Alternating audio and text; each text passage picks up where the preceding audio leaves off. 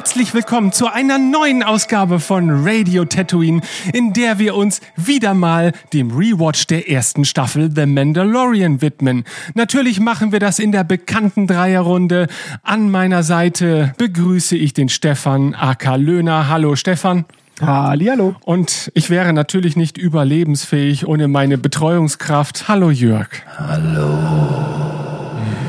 Wundervoll selbst wenn ich eins 150 Prozent hetero gewesen bin, die letzten Jahre haben etwas in mir ausgelöst, das ich hier an dieser Stelle nicht näher beschreiben möchte. Nun, ne, wir äh, stehen zu Diversität im Star Wars Fandom ja. und in der Welt. Insofern, das ist alles völlig okay. Ähm, ja, wir sind wieder bei Mando. Ähm, unser Rewatch geht weiter. Äh, und das ist ja auch gut so, denn ähm, das Jahr neigt sich dem Ende zu und äh, neue Dinge äh, erscheinen am Horizont. Und insofern äh, ist es gut, dass der Kreis sich langsam schließt. Vielleicht sollten wir auch so Shirts drucken. We survived Boba Fett Trailer Besprechung. ja. Löhner, wie fandest du den Boba Fett Trailer? Ah, ich habe gewusst, dass wieder irgendeine Frage kommt, auf die ich mich überhaupt nicht vorbereiten konnte. Ja. In dem Fall bin ich vorbereitet, ähm, weil ähm, der Trailer natürlich letztens auch einen Teil meines Arbeitsabends eingenommen hat. Und ich muss sagen, ja, er hat mich jetzt nicht vom Hocker gehauen, tatsächlich. Was? Ähm, nein, nee, hat er nicht. Ähm, er hat mich äh, dahingehend positiv überrascht. Ähm, ich glaube, Jörg, du hast es sogar in dieser langen Trailer-Diskussion erwähnt, ähm, dass es offensichtlich nicht bei irgendjemandem nur im Vorgarten gedreht wird, sondern dass es visuell dann doch ein bisschen besser aussieht als die äh, Rodriguez-Episode ja. aus äh, The Mandalorian. Ja.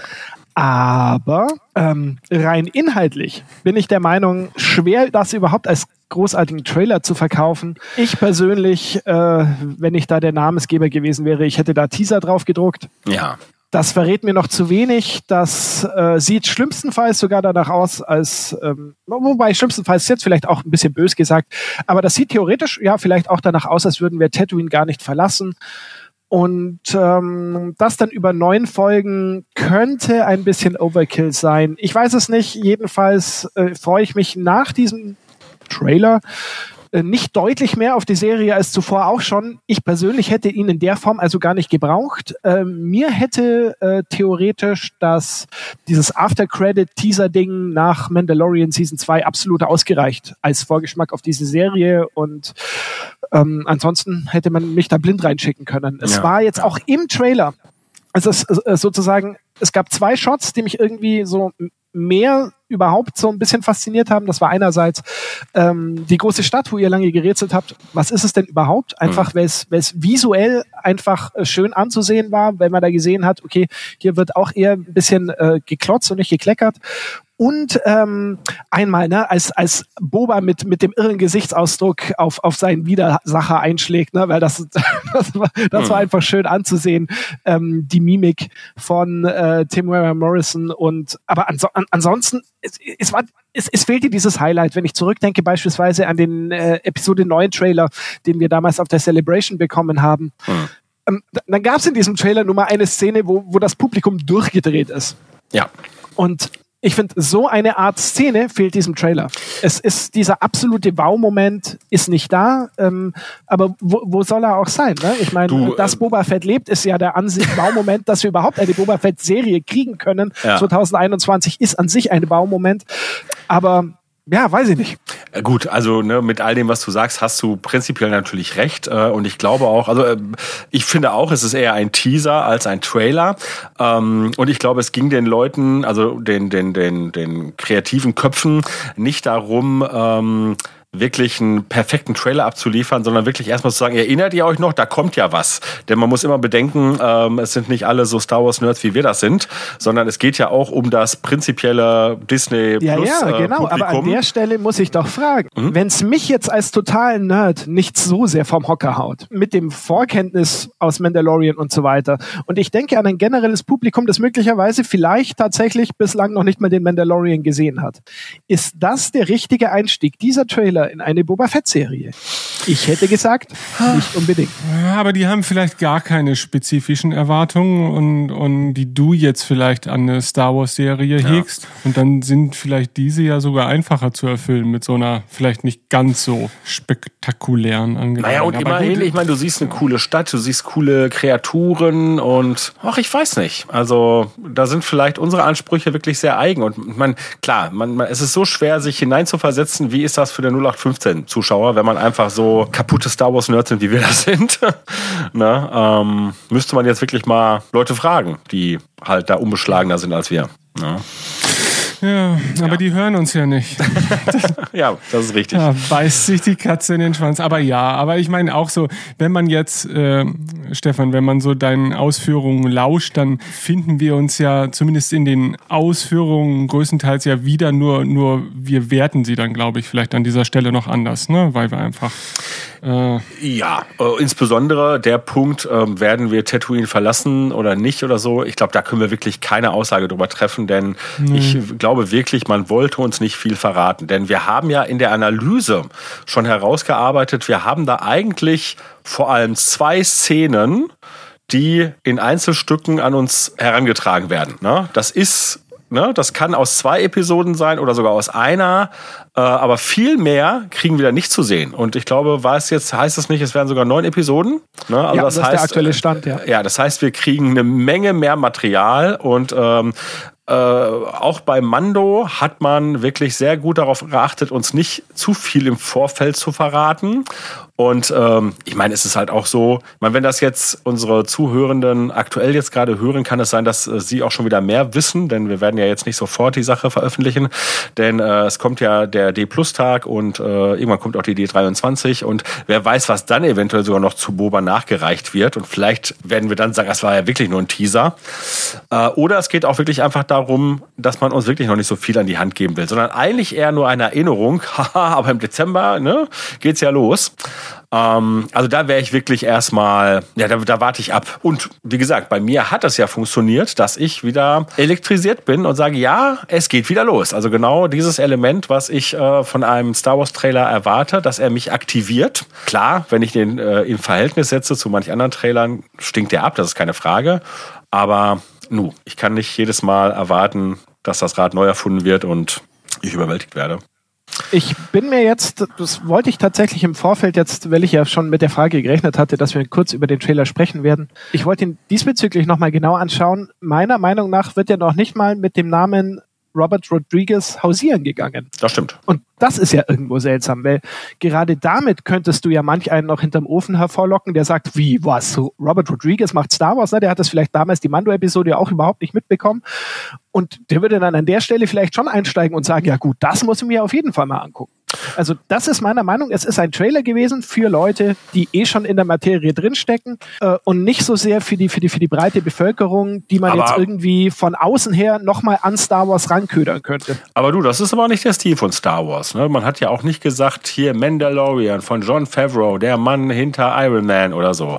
Äh, das wäre ja auch etwas gewesen. Ne? Und man hätte ja direkt nochmal die Iron Man, den Iron Man-Vergleich nochmal stärker herausarbeiten können. Nach dem einen Eisernen nun der nächste äh, Beskar-Mann oder so. Ähm, nee, ich glaube, das ist einfach nicht der Stil. Und fände ich auch komisch. Denn ähm, wenn man mir Robert Rodriguez äh, aufs Tableau hebt vom Namen her, dann erwarte ich tatsächlich etwas sehr Spezielles. Ne, dann erwarte ich als Star Wars, das in Richtung From Dust Till Dawn oder Sin City geht.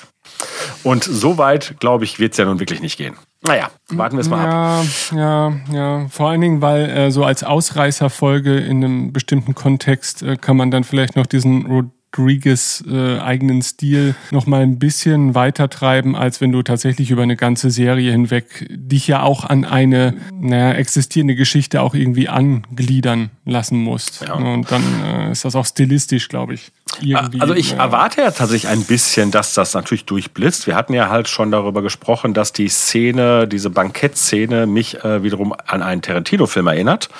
Na, und äh, ne, da die beiden ja gute Buddies sind, würde ich schon denken, das ist ein Element, äh, das vielleicht durch Rodriguez, äh, also je nachdem, wenn das passiert, was ich ein bisschen da erwarte, Na, denn äh, wir haben ja da die Sequenz, wo Fennec und Boba sich wissend anschauen und äh, eigentlich gehe ich davon aus, dass dann etwas Dramatisches passiert.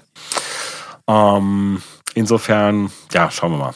Ganz kurz noch zu der, zu der Stadt, weil da hat sich ja in den letzten Tagen bei mir so ein kleiner Wandel äh, vollzogen, weil ähm, ich eine Diskussion auf Star Wars Union mit unserem Hörer Schavla hatte, der durchaus nochmal sagte, naja, äh, wird nicht vielleicht diese, die Größe dieser, dieser Stadt überbewertet. Ne? Und klar, dann habe ich halt nochmal Vergleichsbilder geschaut, wie äh, zum Beispiel der Anflug der Razor Crest auf Tatooine. Und es ist halt so, wir haben vorher noch keine, keine äh, Anflug auf Mos Eisley meine ich natürlich. Wir haben vorher noch keine Tatooine-Stadt gesehen, die so inszeniert wurde, mit so einem nahen Anflug oder mit so einem nahen Shot. Und ähm, tatsächlich wenn man halt Mos Eisley vom Weiten sieht, ist das ja auch keine kleine Stadt. Also also keine winzige Stadt. Und die hier ist jetzt, würde ich sagen, eigentlich dann auch gar nicht so wesentlich größer. Äh, klar, es ist nochmal dadurch, dass sie oberhalb des Talkesses weitergeht, das lässt sich so ein bisschen schwer abschätzen. Also, äh, auf was ich hinaus will, ich habe ihm recht gegeben, okay, es ist eine größere Stadt, aber sie ist vielleicht doch nicht zu groß für Tatooine. Das war ja so ein bisschen mein Fazit. Weshalb ich jetzt doch tatsächlich ein bisschen da bin, ja, wahrscheinlich sehen wir, ähm, äh, eine Stadt auf Tatooine und vielleicht tatsächlich, und das hattest du ja genau in dieser Diskussion auf Star Wars Union auch angebracht, vielleicht ist es Bestin. Die, ja, ist die Hauptstadt von Tatooine sozusagen. Ja. Ne?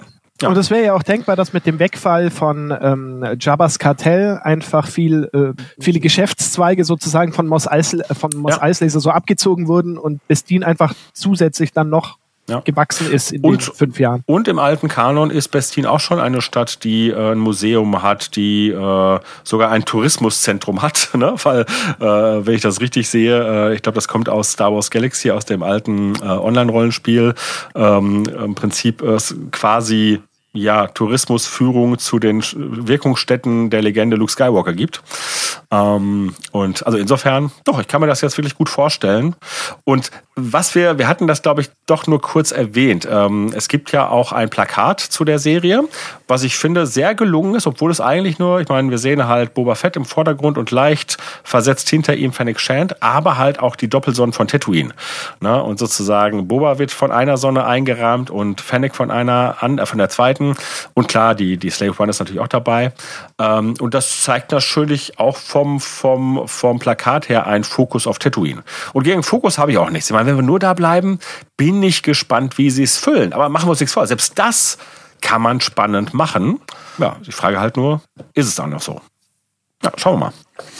Nun gut, ich glaube, damit haben wir Stefans äh, Ersteindruck ja. an dieser Stelle ausreichend besprochen und äh, hegen nach wie vor zumindest Hoffnung äh, an die Serie.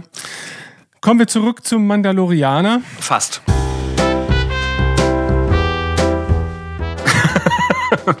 Denn äh, es muss noch kurz erwähnt werden, wir hatten äh, ganz spontan in unserer letzten Episode äh, kam die Idee auf, wir machen ein Gewinnspiel. Und äh, das war so spontan, dass wir so gar nicht wussten, was wir da überhaupt ähm, ja, weitergeben wollen. Ähm, ich, äh, ne, und wir werden das jetzt sozusagen konkret machen, damit wir dann spätestens zur letzten Mando WeWatch-Episode halt äh, diesen Preis vergeben können. Und zwar ähm, sprachen wir über den, den Komplex Space Opera und äh, ich brachte so auf, dass ja im Amerikanischen es so einen so ein, so ein Merkspruch gibt, äh, ne, woran man, äh, natürlich halt nur halb ernsthaft, äh, aber woran man eine Space Opera kennt und das ist ja an den drei Rs oder drei Rs, ähm, nämlich Robots, Rockets und Rayguns. Und ähm, dass ich halt immer auf der Suche war, schon länger nach einem deutschen Äquivalent, weil bei zwei dieser Begriffen geht es ja sehr gut, nämlich bei Robots, nämlich Roboter und bei äh, Rockets, entweder nimmt man die Raketen oder man geht, in unserem Fall könnte man ja auch wunderbar auf Raumschiffe gehen, aber die Rayguns, ne, dafür habe ich kein gutes Äquivalent bisher gefunden. Und wenn einer unserer Zuhörenden das findet, äh, ne, also das ist nochmal der Aufruf, schickt uns ein entsprechendes Äquivalent äh, wo wir ein drittes R im Deutschen haben, das man mit Space Opera verbinden kann. Ähm, und wenn da eine tolle Lösung bei rumkommt, dann erhält diese Person einen Preis. Äh, wenn nicht, also ne, schickt einfach Ideen, äh, wenn wir hinterher, weil wie gesagt, mir fällt ja selber nichts ein, ähm, wenn wir hinterher einfach nur skurrile Ideen haben, dann machen wir natürlich einfach eine Variante, dass das losgewinnt. Na, dann werden sozusagen alle, alle Beteiligten in den Topf geworfen. Aber wer weiß, ne? Äh, vielleicht haben wir ja kreative Köpfe, die auf eine, eine super geniale Idee kommen. So, und heute. Aber lieber Onkel Jörg, Ja. was gibt es denn zu gewinnen? Genau, passt auf, ich mache das so. Ich schicke euch beiden jetzt per WhatsApp ein Bild und ich sag mal so, ich gehe zumindest davon aus, dass der Löhner dann unseren Hörenden mitteilen kann, was es gibt. Ich habe es. In mich wird also kein gespannt. Vertrauen gesetzt, ja? Ja, ja, vielleicht, mal gucken. Oh, wow. Oh, wow. Liebe Hörende, ihr könnt euch freuen auf etwas ganz Besonderes, Hei, hei, hei. nämlich eine Star Wars äh, Statue von der Firma Gentle Giant, die der Collectors Edition des MMORPG Star Wars The Old Republic beilag. Ähm, Darth Malgus, ich habe ihn selber hier stehen. Ah, wie groß wird er sein? So um die ja, Ähm, 25 Zentimeter, hätte ich jetzt mal gesagt. Ich auch sagen. Und also eine Statue aus Kunstharz, ne? Schön bemalt, Genau. keine billige Actionfigur. Wir werden, was wir, werden ein, toll ist. wir werden dieses Bild, das ich euch jetzt geschickt habe, in die Shownotes packen. Das geht doch, Ben, ne? Ja, das geht. Und ne, Star Wars Union wird es ja vielleicht dann auch ähm, entsprechend realisieren. Und kurz zum Hintergrund, also diese Statuette ist tatsächlich, äh, also neu darf man ja nicht sagen, weil es sie ja, glaube ich, nicht mehr zu kaufen gibt. Sie ist aber neuwertig. Ich habe sie extra für das Erstellen des Bildes aus dieser Verpackung geholt. Äh, und das ist natürlich schon eigentlich ein Sakrileg, aber äh, ich äh, ne, will das auch nur an Leute abgeben, die sich das auch hinstellen. Ich meine, gut, muss es dann tun oder nicht. Aber wie gesagt, es ist sozusagen nie vorher ausgepackt gewesen. Ich habe es einmal jetzt ausgepackt. Natürlich auch, um zu schauen, ob wirklich alles in Ordnung ist. Denn ne, wir wollen ja kein, kein, keine Bruchware ähm, äh, verlosen. Und ähm, um einmal dieses Foto zu machen. Und der Hintergrund ist der, ich bin großer SWTOR-Fan und äh, hatte mir damals halt zum Beginn bereits diese Collectors Edition geholt. Und äh, die ist ja in einer grandios tollen Box, in so einer, in so einer großen Würfelbox mit schönen Bildern auf allen vier Seiten der äußeren Banderole sozusagen.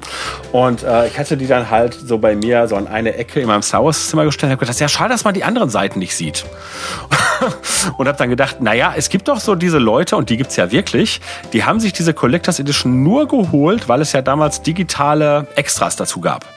Denen völlig egal ist, dass da eine Statuette drin ist oder sonst was und die im Prinzip nur dieses Spiel geholt haben, um dieses Spiel in der, also mit den Collectors Editions Extras zu haben, also den digitalen Extras, und haben dann diese Box wieder abgestoßen für deutlich geringeres Geld.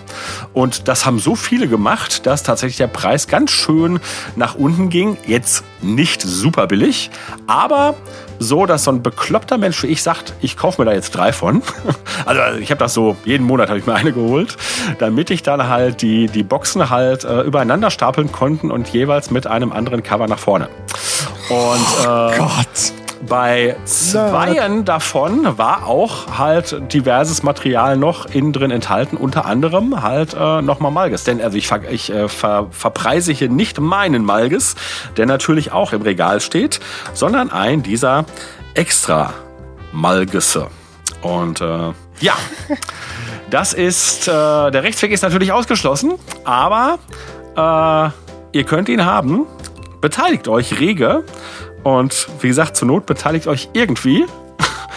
Äh, ich bin gespannt, ob wir zu einem, einem glorreichen Ergebnis kommen oder zumindest zu einem, wo wir sagen, hey, wir haben viele Ergebnisse und wir lassen das, das wie sagt man, das Loskreisen? Nee, den, den Hammer? Nein, auch nicht. Egal, ihr wisst. Ja, soweit.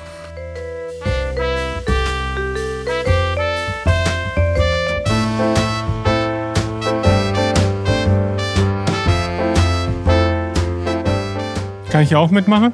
Ich glaube nicht. Schade. Na gut. Okay, ja, ich bin sehr gespannt. Super tolle Aktion von dir. Finde ich richtig grandios. Also ich kann mir vorstellen, da gibt es einige, die richtig heiß auf das Teil sind. Damit Zumal es ist ja gerade auch super aktuell geworden. Ja. Ne? Also wir feiern einerseits diesen Monat noch das zehnjährige Jubiläum oder nächsten Monat, nächsten Monat hätte ich behauptet, das Ja. zehnjährige Jubiläum von SW Tor. Ähm, es ist just heute, glaube ich, oder zumindest innerhalb der letzten 24 Stunden, der ursprüngliche SW Tor Deceived Trailer, wer sich noch dran erinnern kann, re-released worden in 4K-Überarbeitung. Das war wahrscheinlich unser erster Kontakt mit Darth Malgus. Ja. Und äh, wenn man der Gerüchteküche Glauben schenken darf, könnte zumindest die grobe, die grobe Ära vielleicht auch noch verfilmt werden demnächst. Ja, als vielleicht nächster Kinofilm. Ne? Also ist alles halt noch so Gerüchtstatus. Und ich meine, okay, wenn ihr das hört, wer weiß, vielleicht hat sich dann schon was getan. Denn wie gesagt, wir haben in den nächsten Tagen ein paar Tage die Ankündigung bringen können. Äh, Und das ist genau der Grund, weshalb ich darauf kam. Weil ne, es fiel mir heute siebenteils ein, oh, wir brauchen ja noch einen Preis.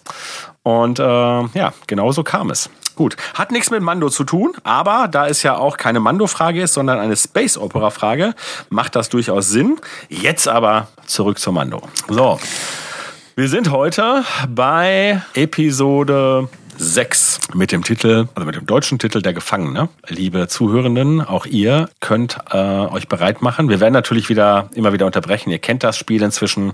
Wir starten einfach mal den Stream. Ne? Und zwar bei 3, 2, 1, go. Disney Plus steht bei mir. Disney steht bei mir. Ah, das fängt ja gut an. Bei mir steht noch gar nichts. Ach so. Na gut, jetzt haben wir erstmal die Zusammenfassung. Previously. Ben, bei dir noch gar nichts? Hm, Ich habe noch das Disney Plus Logo, jetzt habe ich Okay. den Recap. Meistens holt das ja dann irgendwann auf. Bei der Zusammenfassung ist es ja auch egal. Wir wollen mal gucken, ob wir wieder zusammen sind, wenn die Episode startet. So, jetzt habe ich nämlich schwarzen Bildschirm und jetzt habe ich das Ja. Lucasfilm-Logo. Jawohl, da bin Ja, ich ja. auch. Ja, schaut mal. Dann sind wir so. Dann ist das doch gar nicht so schlecht. Ja, gut. Chromatische Helme. Die Weather Quest im Anflug äh, auf einen Hangar und das war auch wieder einer der Momente, wo ich extrem begeistert war, wie gut diese Serie aussieht. Ja, denn ich kann das immer nur wiederholen. Im Vorfeld hatte ich so ein bisschen die Sorge, ist der Look, wird der Look wertig sein, sodass ich denke, das ist nicht nur die etwas schmalere TV-Nummer von Star Wars, sondern es ist vollwertiges Star Wars. Und genau solche Momente haben mir gezeigt, das ist tatsächlich vollwertiges Star Wars. Und äh, ja, unser Mando mh, kehrt da ein. Äh, ich weiß gar nicht, gab es eigentlich einen Grund dafür? Wird er genannt, warum er da hinkommt? Weiß gar nicht mehr. Wüsste ich jetzt auch nicht. Ja, aber auf jeden Fall trifft er auf einen alten Bekannten und ich finde das ganze, die ganze Atmosphäre hat so ein bisschen John Carpenter Endzeit-Stimmung, so ein bisschen wie bei Die Klapperschlange, Escape from New York. Ähm, Gerade auch hier der der Typ, der ihm na, gleich sozusagen eine Mission anbietet, hat so ein bisschen was äh, in dieser Richtung und ist durchaus ja stilistisch etwas, was mir sehr gefällt. Ja, Wissen wir, wie er heißt? Äh, Ran, also aber Vorname vermutlich Ran. Kylo Ran. Ja, vielleicht. Die meisten nennen mich Kylo Ren. Nur wer weiß, wer ich wirklich bin, nennt mich Ben. Da wär zum Beispiel Papi, doch der ist tot. So ein Idiot. Ich, ich kenne ihn hauptsächlich aus Sons of Anarchy. Von daher vermute ich irgendwo ist bestimmt als äh, Easter Egg eine Harley Davidson in diesem Das kann sein. Trägt er da auch so eine Matte? Werkstatt versteckt. Der sieht genau so aus. Das, äh, ist, sowas finde ich tatsächlich dann immer ein bisschen schade, ne, wenn, wenn du die Schauspieler sozusagen eins zu eins direkt hast, ohne, ohne, ohne so ein außerirdisches ähm, Erkennungszeichen, dass es jetzt hier Star Wars ist. Gut, aber es ist ja halt ein Mensch, ne? Das ist, äh, Ja, ja, ja, aber ich meine, er, er trägt dieselbe Frisur und Ja. und er trägt auch eine Weste, die könnte theoretisch auch so, So- eine Biker-Weste ja. sein. Ja. So, dann äh, haben wir da Bill Burr, ähm, den wir auch in der zweiten Staffel ja wiedersehen und der spätestens in der zweiten Staffel, ich glaube, den meisten Mando-Fans auch sehr ans Herz gewachsen ist, weil er da eine hervorragende Leistung ähm, abliefert. Der Löhner pausiert und das hat bestimmt einen guten Grund. ne, dass wir nicht zu weit voranschreiten, Ja. weil ähm, ich glaube, bei unserer Besprechung zur zweiten Staffel ähm, mussten wir sagen, dass Bill Burr leider wahrscheinlich, ich glaube, damals stand es schon fest, dass er nicht mehr am Mando teilnehmen können wird. Oder so, sowas in die Art. Ich glaube, wir haben drüber gesprochen und jetzt hat er eben erst kürzlich in einem Interview gesagt, dass er äh, die Serie super toll findet und doch noch mal großes Interesse, hat, zurückzukommen. Also von daher. War es nicht, war es nicht, warte mal, ah, jetzt bin ich verwirrt. War es nicht so, dass wir verwundert haben, dass er in der zweiten Staffel mitspielt, weil er nach der ersten Staffel gesagt hatte, ja, das ist ja okay, aber Star Wars ist ja überhaupt nicht so meins. Und dass das schon nicht, war das nicht schon eigentlich das verwundernde Element? Möglicherweise können wir uns dann doppelt über dieselbe Sache Ja, das kann sein. Ne? Ich meine, es ist halt so, dass äh, Bill Burr, äh, der ja Stand-up Comedian ist, äh, durchaus, in, also er ist ja ein sehr bissiger und schwarzhumoriger und ja wirklich halt auch mit mit mit mit ja wie sagt man Beleidigungen arbeitender Stand-up-Comedian. Durchaus etwas, was mir gefällt. Ähm, und äh, auch gegen Star Wars und Star Wars-Fans hat er da sehr gewettert. Also im Prinzip so ein bisschen als ne, Leute, die ihre Würde verloren haben und ne? und ähm, ja, äh, ich glaube, es war halt nach seiner seinem ersten Engagement bei Star Wars, dass er im Prinzip auch schon sagte, warum soll ich da mitmachen? Irgendwie, ich bin eigentlich doch derjenige, der sich hier bei euch lustig macht und da dann schon ein ein ein sehr sehr positives ähm, Gefühl mitnahm und das kann ich gut nachvollziehen. Gerade nach der zweiten Episode in der zweiten Staffel, glaube ich, da noch mal deutlichen Wandel gemacht hat. Was jetzt nicht heißt, dass der Mann, glaube ich, Star Wars-Fan dadurch geworden ist. Aber ja, ne, ähm, und äh, ja, wenn das stimmt, bin ich begeistert, weil ich würde ihn sehr, sehr gerne nochmal sehen. Und zumindestens äh, hätte man ihn ja auch anders abfrühstücken können in der zweiten Staffel. Ähm, man hat ihn ja gehen lassen. Insofern äh, kann man ihn gut wieder reinholen. Ja, er spielt natürlich einen windigen Hund und äh, ich sag mal, gerade in dieser Episode ist es halt so, dass er äh, windig bleibt, äh, weshalb er dann halt zum Ende hin man nicht den besten Eindruck von ihm hat. Und das ist ja etwas, was in der zweiten Staffel sich dann nochmal deutlich äh, verändert. Und auch das ist wieder, weil wir haben ja hier eine Episode, die auch damals, als sie das erste Mal lief und wir das erste Mal sie betrachtet haben, so dachten, na ja, das ist halt auch wieder so ein, ein Nebenhandlungsplatz, wo eine kleine Geschichte passiert. Äh, aber im Zusammenhang mit der zweiten Staffel äh, gibt es dann doch mehrere Dinge, die wieder aufgegriffen wurden. Was einfach halt zeigt, ja, wie sehr, ich will nicht sagen, durchdacht in, in den Einzelheiten diese Serie ist, aber wie sinnig man Dinge, Fäden verwebt und wieder aufnimmt. Mhm. Also wir erfahren ein bisschen was über die Vergangenheit von dem Charakter Mayfield, dass er eben Scharfschütze war beim Imperium, kein Stormtrooper. Ja. Und hat ja auch entsprechendes Equipment. Ne? Er trägt zwei Waffen vor der Brust und hat ja dann noch so eine automatisierte Waffe auf dem Rücken. Ja, dann, was sehen wir da? Äh, lernen wir den Rest vom Team noch kennen, nach und nach. Ein äh, Devaronianer. Das sind die teufelsähnlichen Aliens, die man theoretisch aus Episode 4 in der Kantina ist einer. Ja. Nur, dass der hier gefühlt die doppelte Masse mitbringt. Das ist so ein 2,20 Meter Hühne, der auch ordentlich Muskelmasse in der Breite noch mitbringt. Ja. Und es ist auch interessant, ähm, dass diese Figur Ne? Also es ist natürlich die, die deutlich die Spezies, die wir aus der Kantina kennen. Aber wenn man die Figur in der Kantina sieht, denkt man wirklich, huch, was soll denn bitte der Teufel in der Kantina? Ne? Also es ist halt so sehr das Klischeebild unseres äh, unserer Belzebub-Vorstellung. Aber hier diese Variante durch die Grobschlechtigkeit bekommt wirklich nochmal etwas von einer Alien-Spezies. Ja. Dann haben wir da äh, einen Druiden. Äh, vielleicht machen wir auch nochmal eben auf Pause. So, genau. Und wir wissen ja, äh, unser Mando hat eine Geschichte mit Druiden und die ist nicht die beste. Und äh, insbesondere zu diesem Zeitpunkt äh, steht er Druiden immer noch sehr skeptisch gegenüber. Und wir, wir begegnen hier tatsächlich auch einem Druiden, wo Skepsis ja auch angebracht ist. Ne? Definitiv. Der Druide ähm, Zero mhm. erinnert so ein bisschen, ja, hat so einen insektenartigen Kopf. Ja so ein bisschen so Facettenaugen, silbrig. Wird gespielt von Richard Ayoade oder äh, ich äh, weiß nicht, wie man den Nachnamen ausspricht. Äh, bekannt vielleicht einigen aus der IT-Crowd zum Beispiel. Ist der mit dem lockigen Köpflein. Äh, war er eigentlich auch in dem Kostüm drin? Oder hat er ihn nur gesprochen? Weiß das jemand? Nee, weiß ich jetzt nicht. Okay. Jörg, was verlost du für denjenigen, der es weiß? so weit geht's nicht. Äh, ja. Tatsächlich, äh, aber äh, im SWTOR-Zusammenhang äh, finde ich schon, dass dieser Druide von der Charakterisierung ein bisschen was von der HK-Reihe hat. Ne? Also mhm. von der von den typischen Attentäter-Druiden, die einen auch in KOTOR ja. begleiten. Ähm, da würde ich schon eine gewisse Tradition erkennen wollen. Und ja, last but not least, eine Twi'lek-Dame. Ja.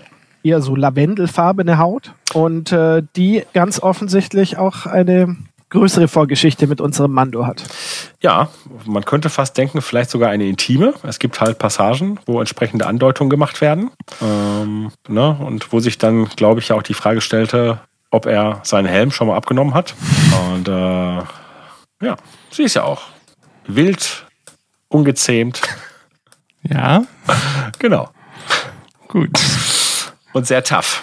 Übrigens, sie wird äh, verkörpert von, äh, wie heißt sie denn? Natalia Tina kennt man aus den Harry Potter Verfilmungen und Game of Thrones auch, glaube ich. Okay. Bei Game of Thrones äh, spielt sie, wenn ich mich recht erinnere, Osha, genau, so war ihr Rollenname. Und bei den Harry Potter Filmen, bei vereinzelten Nymphadora Tonks. Ah. Oder auch nur Tonks genannt, dann glaube genau, ich in den Filmen. Tongs ne? genannt, ja.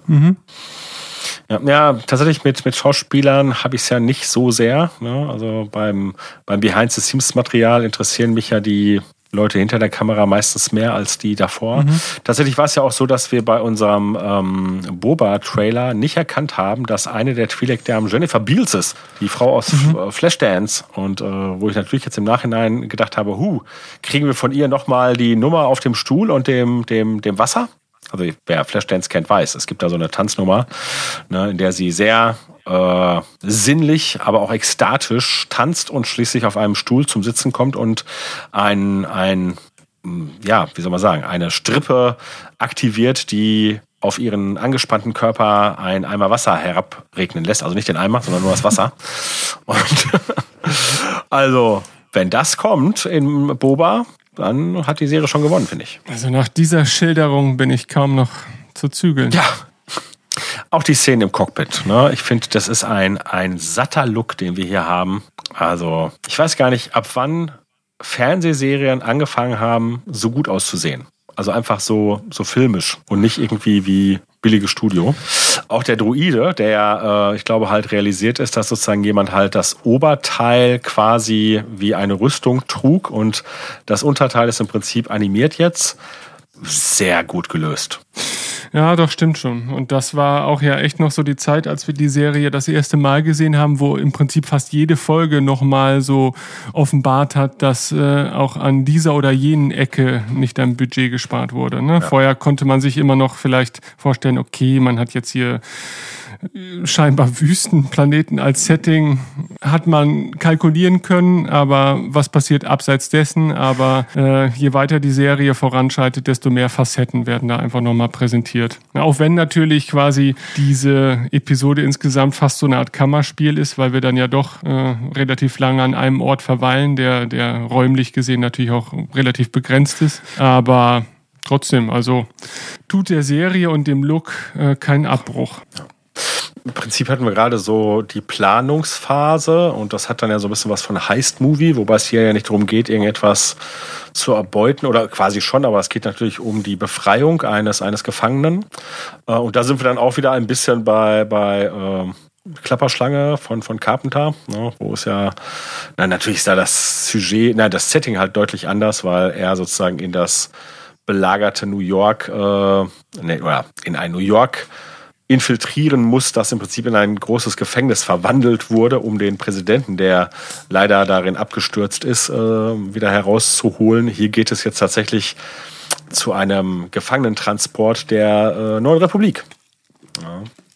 Übrigens die diese Raumstation, ähm, auf der der Mando eingekehrt war jetzt gerade und wo halt all das stattgefunden ist, über das wir gerade reden, erinnert mich von der Grundstruktur ein klein bisschen an die ähm, an die, die, die Flottenraumstation in SWTOR, also zumindestens der Rundbau und der, das, das, der, der untere Bereich, was sich ja auch ein bisschen wiederfindet, nur mit halt viel, viel äh, detaillierteren Aufbauten in diesem äh, in dieser Raumstation jetzt in High Republic, oder Löhner? Ja, wobei ich bilde mir ein, gelesen zu haben, dass man sich äh, ursprünglich eher an den Raumstationen aus den alten Space Sims äh, orientiert hatte. Mit dieser zentralen Spindel, ein bisschen wie bei Cloud City sozusagen.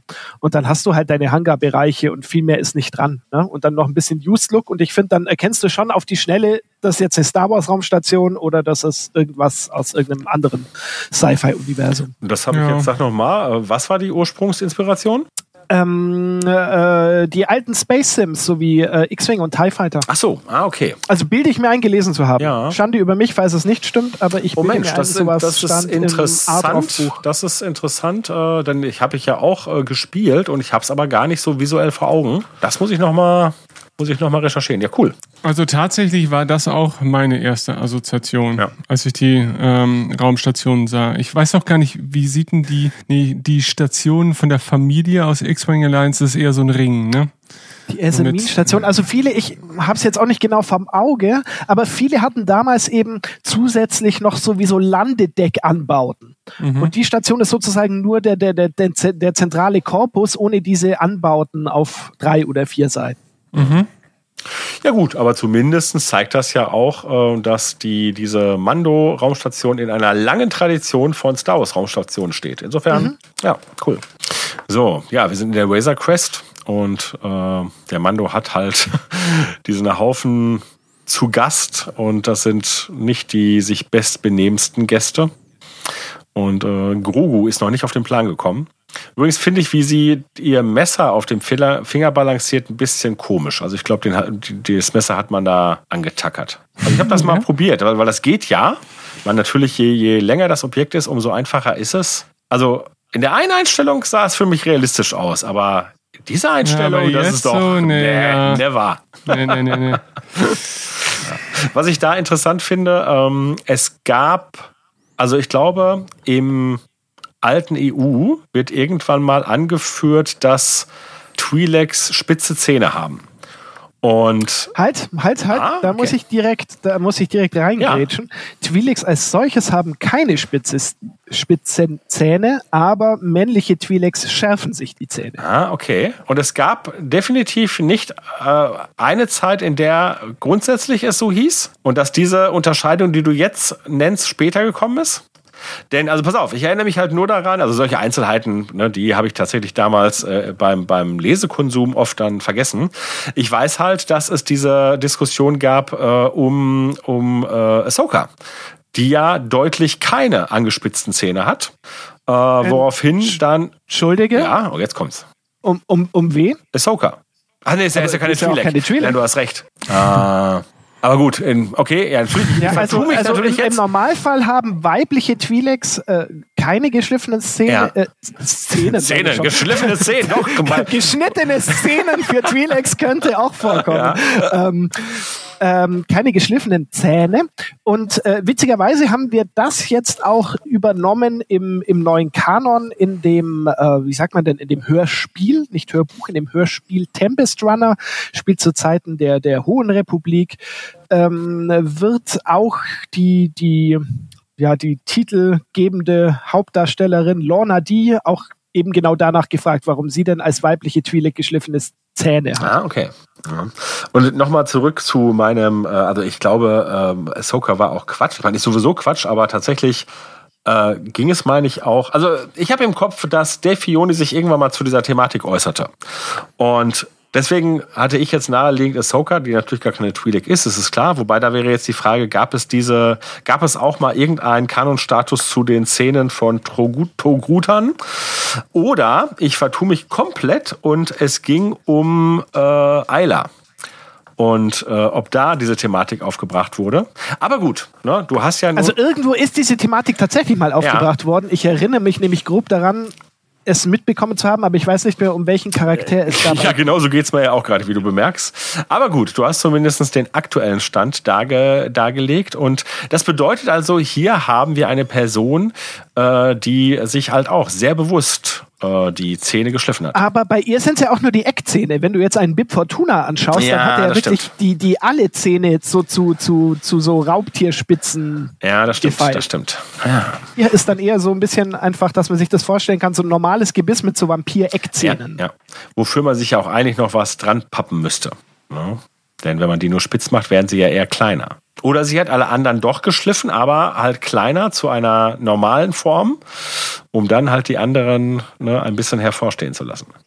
Na gut, der Devaroianer hat dagegen eine sehr schlechte Mundhygiene, wie man gerade gesehen hat. Denn seine Zähne sind zwar nicht angespitzt, aber faulig. Ja, aber komm, sie hat schon deutliche, wirklich richtig Vampireck-Zähne. Das heißt, es kann nicht nur angeschliffen sein, sondern ne, sie muss dann noch irgendwie biologisch nachgeholfen haben. Beziehungsweise haben Twi'leks möglicherweise einfach ausgeprägtere Eckzähne. Ja, das kann natürlich auch sein. Ich sehe schon, da brauchen wir eine eigene Serie zu. Vielleicht ne, ein Star Wars Zahnarzt, ne, der die verschiedenen Spezies behandelt und in jeder Episode, oh Gott, der arme Hund. Was ist mit ihm? Er stirbt, weil er kein Leckerli Oh bekommt. nein. Gib ihm doch ein Leckerli.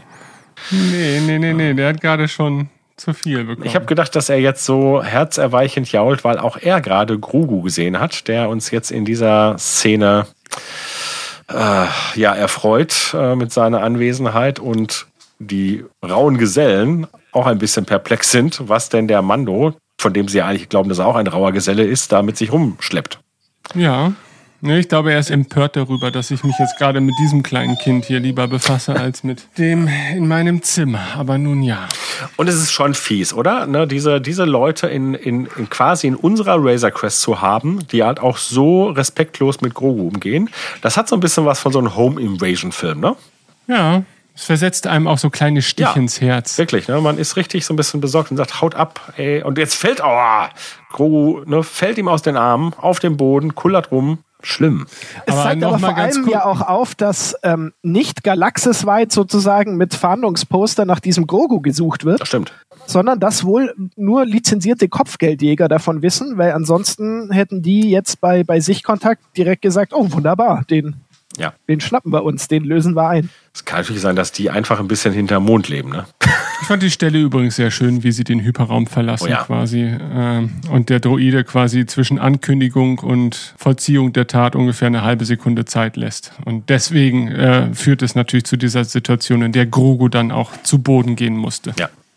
Was führt denn aber überhaupt zu der Situation, dass dieser, dieser Gefangenentransporter aus dem Hyperraum austritt und da jetzt gefühlt die nächste halbe Stunde einfach nur wartet? Worauf? Warum? Wartet er?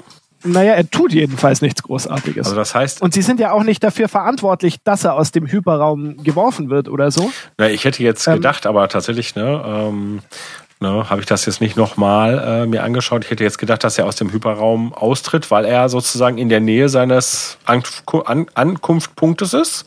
Und dass er sozusagen halt jetzt noch die letzten Meter äh, mit Standardgeschwindigkeit zurücklegt oder so. Ah, das wäre denkbar, kommt für mich aber nicht zur Geltung. Also es macht für mich nicht den Eindruck, als wären wir in der Nähe von irgendeinem System, stimmt. das jetzt dann noch mit Sublight angeflogen wird, sondern für mich sind wir mitten im Deep Space. Ja, so sieht es definitiv aus. Dann wird es vielleicht den Grund haben, dass es im Drehbuch stand. Ja, aber nochmal zu dem, was Ben gesagt hat. Also das ist auch etwas, was ich, ich finde ja, dass Star Wars ähm, auf, natürlich auf verschiedenen Ebenen funktionieren muss, aber ganz klar auch immer auf der visuellen. Und äh, ich muss quasi Star Wars im Hintergrund laufen lassen können. Und jedes Mal, wenn ich so hinschaue, sage ich, oh, das ist aber schön. Und ja, das empfinde ich hier so. Ich meine, das hat natürlich schon auch was mit Geschmackselementen zu tun. Es gibt sicherlich Leute, die sagen, was soll denn hier, ne, so Raumschiffe und so. Aber ähm, ne, für mich machen es ja nicht einfach nur Raumschiffe, sondern es ist ja halt schon ein gewisser Stil und eine gewisse Ästhetik, die aber Mando wirklich vollbringt, meiner Meinung nach. Ich mag das einfach gerne nur schauen auch. So, jetzt äh, entern wir den Gefangenentransport. Und äh, das hat ein bisschen, der erinnert uns ja ein bisschen der, der, der, die Luke an eine Situation in Empire Strikes genau, Back. Genau, wenn Luke sozusagen von, von der Unterseite Bespins eingesammelt wird. Ja. Ne? Also, was wir ja halt sehr oft in Mando haben, dass halt tatsächlich so diese visuellen Reimelemente aufgebracht werden. Da hatten wir gerade die Situation, dass äh, einige Druiden an uns vorbei gerauscht sind. Und jetzt überlege ich gerade, haben wir das in irgendeiner Episode mal thematisiert oder war das mal privat? Dass tatsächlich auch diese schwebenden Druiden auf einem Design basieren, das ähm, auf einem Druidendesign fußt, das äh, beim Sandcrawler und den Javas zu sehen war.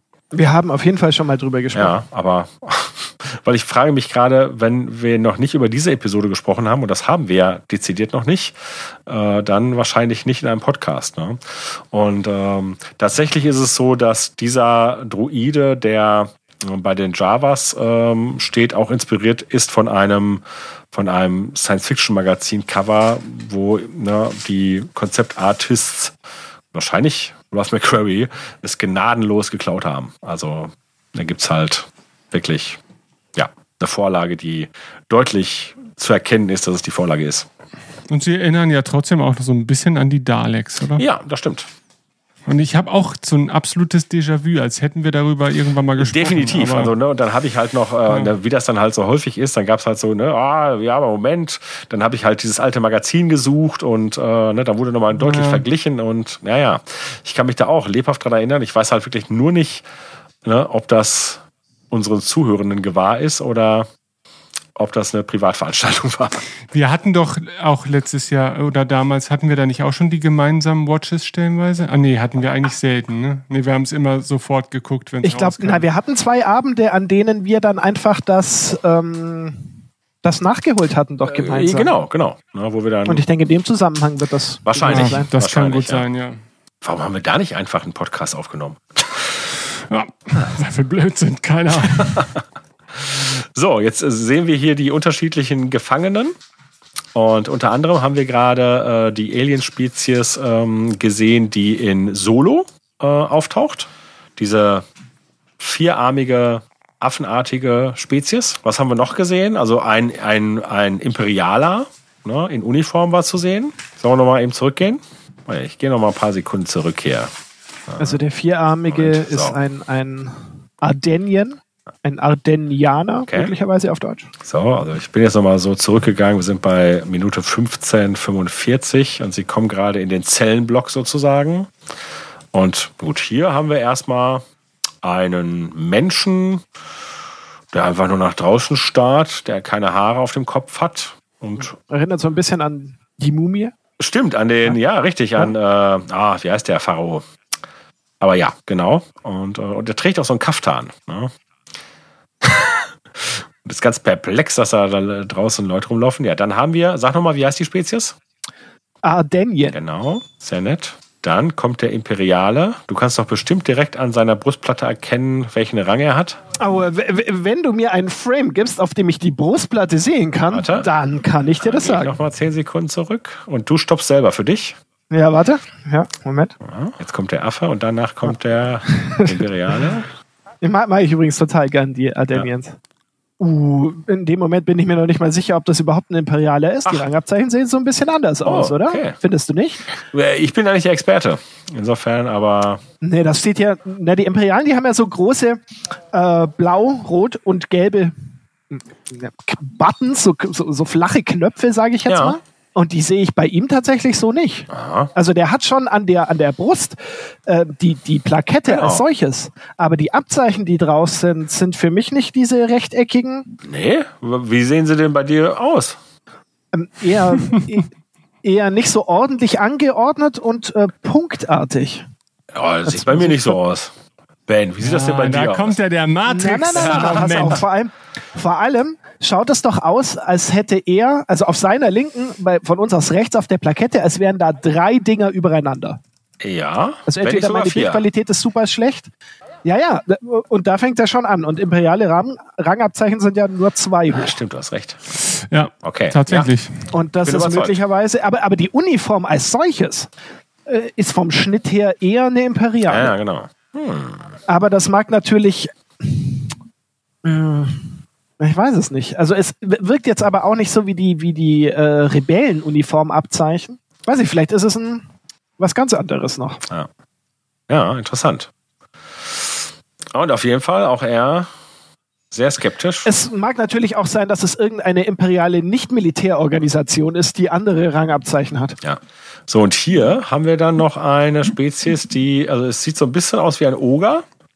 Mhm. Oder wie der, äh, wie der Eiscreme essende Freund aus Die Goonies. Kennt ihr die Goonies? Stimmt. Mhm. Auf jeden Fall. Ja, äh, nee, aber halt schon halt auch sehr ogerhaft. Hat halt auch so Hauer, die aus dem Unterkiefer nach oben ragen. Und er ist eigentlich ganz begeistert, glaube ich. Sieht auf jeden Fall sehr glücklich ja. aus. Das ist äh, vielleicht, ne, äh, haben wir da, weil wir hatten noch gerade über geschnittene äh, Twi'lek-Szenen geredet. Vielleicht gab es da halt so eine, so eine Referenzszene zu Schweigen der Lämmer. Da ist doch in der, in der Gefängniszelle neben Hannibal Lecter auch dieser Mensch, der sich sehr freut, eine Frau zu sehen. Mhm. Das lasse ich im Raum stehen. So, unsere, naja, Hellen will ich sie nicht nennen. Unsere Befreiungstruppe, oh, begegnet einem Mausdruiden. Und weil sie eben grobe, tumbe Leute sind, machen sie ihm den Garaus. Zumindest unser Teufelskerl mit den Hörnern. Und der gute Bill Burr findet die Idee direkt nicht gut. Und dann kommen halt ja, andere Druiden tatsächlich äh, auf dem Plan. Äh, keine schwebenden mehr, sondern ja, humanoide. Hm, was uns zeigt, dass die neue Republik äh, auf Druiden setzt bei solchen mhm. Diensten. Die haben auch so das neue Republik-Logo schön auf der linken Brust. Tatsächlich. Und ähm, ein, ein so ein ähm, Visierschlitz, also sie haben nicht zwei Augen, sondern ein längliches. Ja. Wie, wie gefällt euch das Design? Mir gefällt's gut. Also hat für mich, da ich ja relativ unbedarft bin, aber äh, könnte das auch irgendein Droide aus irgendeinem Kotor-Teil ja. sein oder sowas. Ich, ich finde sogar, dass sehr stark an Kotor erinnert, ja. ja finde mhm. ich auch. Ja. Ich meine, also ich würde jetzt nicht sagen, dass es ein Meilenstein im Design ist, aber gerade weil es halt die neue Republik repräsentiert, finde ich eigentlich ganz gut, dass es eben nicht so, ja, so exponiert äh, im Design ist. Ne? Es ist tatsächlich praktische, mh, hm, Eleganz wäre auch schon wieder Quatsch. Äh, es ist praktikabel, es ist geerdet, es ist ein Druide, der seinen, der seinen Job macht. Das ist eher so der Gabelstapler ja, unter genau, den Wächter-Druiden. Genau. Naja, und sie machen ihren Job, denn ähm, ah, und hier sehen wir halt auch diese, diese Schulterpistole von Bill Burr im Einsatz, was ich auch strange finde, so ein bisschen, aber es ist cool. Ja, und der Mando zeigt, was er drauf hat, äh, indem er die mal eben auseinander nimmt. Und äh, eine einfach richtig gute Action-Einlage. Mhm. Sowas hätte vor 15 oder noch etwas längerer Zeit äh, vermutlich sehr albern ausgesehen. Ja. Ne? Also diese Interaktion zwischen nicht existierenden Charakteren und den physisch vorhandenen. Wobei ich davon ausgehe, da werden wahrscheinlich echte äh, Menschen im Kostüm irgendwo als Referenz agiert haben. Ja, gehe ich ähm. auch von aus. Und dann halt noch diese, diese Details, ne, dass er tatsächlich dann halt einem der Droiden durch den Schädel schießt und wir durch das Loch zweimal sogar hindurchsehen dürfen. Mhm. schon, schon großes Tennis. Ja, und Bill Burr, ne, also dafür, dass er, ich sag mal, sein Hauptberuf Stand-Up-Comedian ist, der Mann, den liebt die Leinwand sozusagen, also die Kamera liebt ihn. Äh, es ist gut, dass wir den in Star Wars haben. Ja, Löhner, ich weiß genau, was du hinaus willst. Hau raus. also ehrlich gesagt, wenn ich, eigentlich wollte ich ursprünglich auf was anderes hinaus. Aber jetzt, wo ich das Rangabzeichen sehe, ah. also im Zweifelsfall ist die Person, die wir da vorher im Gefängnis gesehen haben, ein Offizier der neuen Republik. Gut, wobei wir doch festgestellt haben, dass auf diesem Rangabzeichen sogar mehr Punkte oder Sachen sind. Hier, also wir sehen ja gerade ein, ein, ein, tja, was ist er? Ein Soldat, Commander, keine Ahnung, ein, ein Bediensteter der neuen Republik und er hat halt ein Rangabzeichen, aber da sehe ich gerade mal links zwei Punkte, einen roten und vielleicht einen grünen und rechts irgendein komisches Symbol. Also es ist nicht das gleiche, was der andere da hatte. Ne? Nein, nein, nein, das ist keineswegs das gleiche. Ja. Ja gut, aber ich dachte, du wolltest eigentlich auf den Schauspieler hinaus. Da wollte ich ursprünglich ja, drauf hinaus. Und zwar, ähm, ja, es ist schwierig zu sagen, wir kennen ihn schon aus Star Wars. Wir kennen seine Stimme bereits mhm. aus Star Wars. Er hat nämlich äh, mitgewirkt als äh, die Stimme von Anakin Skywalker in The Clone Wars. Sehr richtig. Matt Lantern. Ja.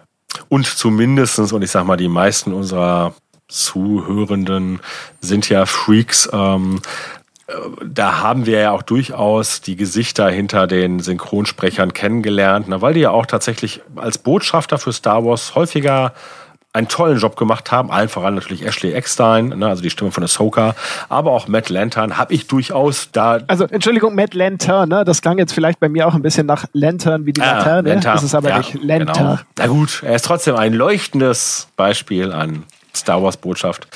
Ähm, also insofern auch er war mir visuell tatsächlich schon bekannt ähm, und äh, ja, aber dass ihm hier sozusagen ein, dass ihm hier die Möglichkeit gegeben wird, mit seinem Gesicht in Star Wars äh, zu brillieren, das ist ja auch schön ne? und äh, sicherlich halt ein eine eine gönnerhafte Tat von Dave Filoni. Wobei man ja fast so denken könnte, naja, weil wir wissen ja, wo es hier endet mit ihm, nämlich mit seinem Tod, äh, ist es halt wirklich nur ein kleines Zwischenspiel. Also wirklich nur, ihm wird anscheinend wirklich nur ein Cameo gegönnt. Äh, man hat wahrscheinlich dann das Gefühl, dass er für eine größere Rolle dann doch nicht taugt. Ich weiß es nicht. Weiß ich nicht. Also wir hatten eine ganz komische Situation zu Hause. Ich hatte nämlich zu Matt Lanter gar kein Bild. Ah, okay. Und diese Figur tauchte auf dem Bildschirm auf und Sabine sagte, das ist Matt Lanter.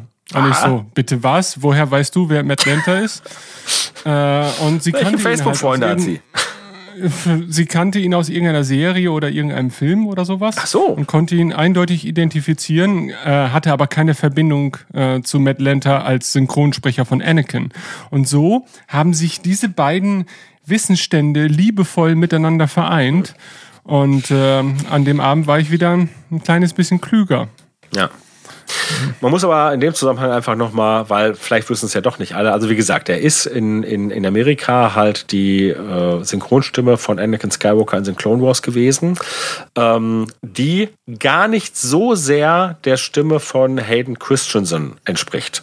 Und in der Vorgängervariante, die damals, also in der Tartakovsky-Serie, die einfach nur Clone Wars hieß, ähm, spricht Anakin, wird Anakin noch von jemand anders gesprochen. Ist doch richtig, ne? Oder ist der Wechsel da schon? Also zumindestens weiß ich, dass als man Anakin, äh, also es gab einen anderen Anakin-Sprecher, auch bei Videospielen, der halt dem äh, der Stimme von Hayden Christensen relativ nahe kam. Äh, und ich meine, es war dann halt, also auch, auch bei Clone Wars war diese andere Stimme noch aktiv und selbst für die ersten Episoden von The Clone Wars wurde diese Stimme zunächst verwandt und in dem Produktionsprozess noch hatten George Lucas und Dave Filoni so diesen, also beziehungsweise ich glaube, Dave Filoni hat es erzählt und George Lucas hatte diese Idee, nee, wir brauchen einen anderen Sprecher, der Anakin noch mal eine andere Facette hinzufügt. Und ähm, ich finde tatsächlich, dass der Anakin in The Clone Wars nicht nur von dem, was uns die Figur präsentiert, sondern auch was, wenn man sich die amerikanische Original-Synchronisation anhört, äh, macht er genau das. Und insofern muss man die Leistung dieses Mannes einfach mal würdigen, was ich an dieser Stelle machen würde. Also ähm, der Herr Lenter hat uns wirklich nochmal eine Facette von Anakin näher gebracht, die wirklich ähm, ja, die Skywalker-Saga bereichert hat. Ich möchte an dieser Stelle noch ganz kurz erwähnen, ich weiß jetzt, woher Matt Lanter vielleicht einem größeren Publikum auch bekannt sein dürfte, denn er hat in 98 Folgen der Serie 90210, also dieser Neuauflage Ah. von Beverly Hills quasi, die Figur des Liam Cord verkörpert, also ist schon Teil des Stammcasts Okay. gewesen. Und wenn man sich die anderen Topcast-Namen so anhört, Shanae Grimes Beach, Tristan McWiles, Annalyn McCord, Jessica Stroop oder sowas, ist Matt Lanter tatsächlich noch einer der, der Namen, der vielleicht in der Gegenwart noch äh, eher ein Begriff sein kann sogar. Ja. mit den anderen kann Na ich da gut, sagt mir halt alles nicht viel, aber auch diese Serie war natürlich nicht, was heißt natürlich, aber war nicht meine Serie. Ähm, wobei das ja dann zumindest zeigt, dass er tatsächlich nicht nur als, äh, und mit nur, nur in Anführungsstrichen natürlich, äh, nicht nur als Synchronsprecher tätig ist, sondern auch als Schauspieler. Ähm, wo man sich dann doch tatsächlich fragen muss, Mensch, warum wurde ihm dann nicht tatsächlich eine kleine und damit größere Rolle in Mandalorian gegönnt? Dann ist es ja wirklich hier nur ein Cameo-Auftritt für Naja, ihn äh, und für die Hardcore-Fans, die sagen können, hey, Anakin. Wäre interessant, ob es tatsächlich auch vielleicht auch spontan dazu gekommen ist, dass er diese Rolle übernimmt, weil er vielleicht irgendwie gerade in der Nähe war und man sich dachte, hey, das wäre doch ein lustiger Gag. Matt, hast du Bock? Und äh, dass man sich vielleicht diese tiefgreifenderen Gedanken, ihn vielleicht mal mit einer größeren Rolle zu verarzten, in dem Moment gar nicht äh, machen konnte, weil das vielleicht wirklich so eine so eine Ad-Hoc-Aktion gewesen sein könnte zumindest, ja. weil das ist ja eine Rolle, die ja nicht zwangsläufig von einer spezifischen, von einem spezifischen Cast jetzt hätte gespielt werden müssen. Richtig. Ja, man weiß es nicht. Äh, insbesondere da ja äh, später irgendwann mal eine Serie angekündigt wurde, die da heißt Rangers of the New Republic, von der wir nicht ganz wissen, wie der aktuelle Status ist, äh, ob sie tatsächlich mhm. noch sich in der Planung befindet oder aufgrund des Rauswurfs von Gina Carano, ne, von der wir auch ja nur vermutet haben, dass sie vielleicht äh, eine, ein, ein, einen wichtigen Part in dieser Serie hat, äh, eingestellt wurde. Weil dann hätte man natürlich auch wunderbar äh, ihn wieder hier als Teil der Republik irgendwie einbringen können. Wobei ich auch gar nicht, ich meine, gut, also er wird am Ende, ne, das ist ja kein Spoiler, weil ich davon ausgehe, alle Zuhörenden haben das ja schon gesehen, ähm, scheint er zu Tode zu kommen, wobei ist der Zustand so, dass man sagen muss, er ist auf jeden Fall tot oder könnte es sein, dass er durch ein halbes Jahr Bagdad wieder auf die Beine gebracht wird? Wäre möglich. Ja. Na, können wir gleich nochmal drauf also das ja, ist immer schwierig, wenn man Tode in Star Wars selbst, äh, vielleicht äh, Tode von Nebenfiguren, nicht als solche belässt. Ne? Das nimmt jeder, jeder Tod, der keiner ist, äh, nimmt natürlich ein bisschen Gewicht auch aus dem dramatischen. Keine Frage, Ton. aber tatsächlich ist es inzwischen ja so, dass wirklich kaum einer tot geblieben ist in Star Wars. Insofern, ja. äh, aber klar, deswegen muss man das nicht zum Standard machen.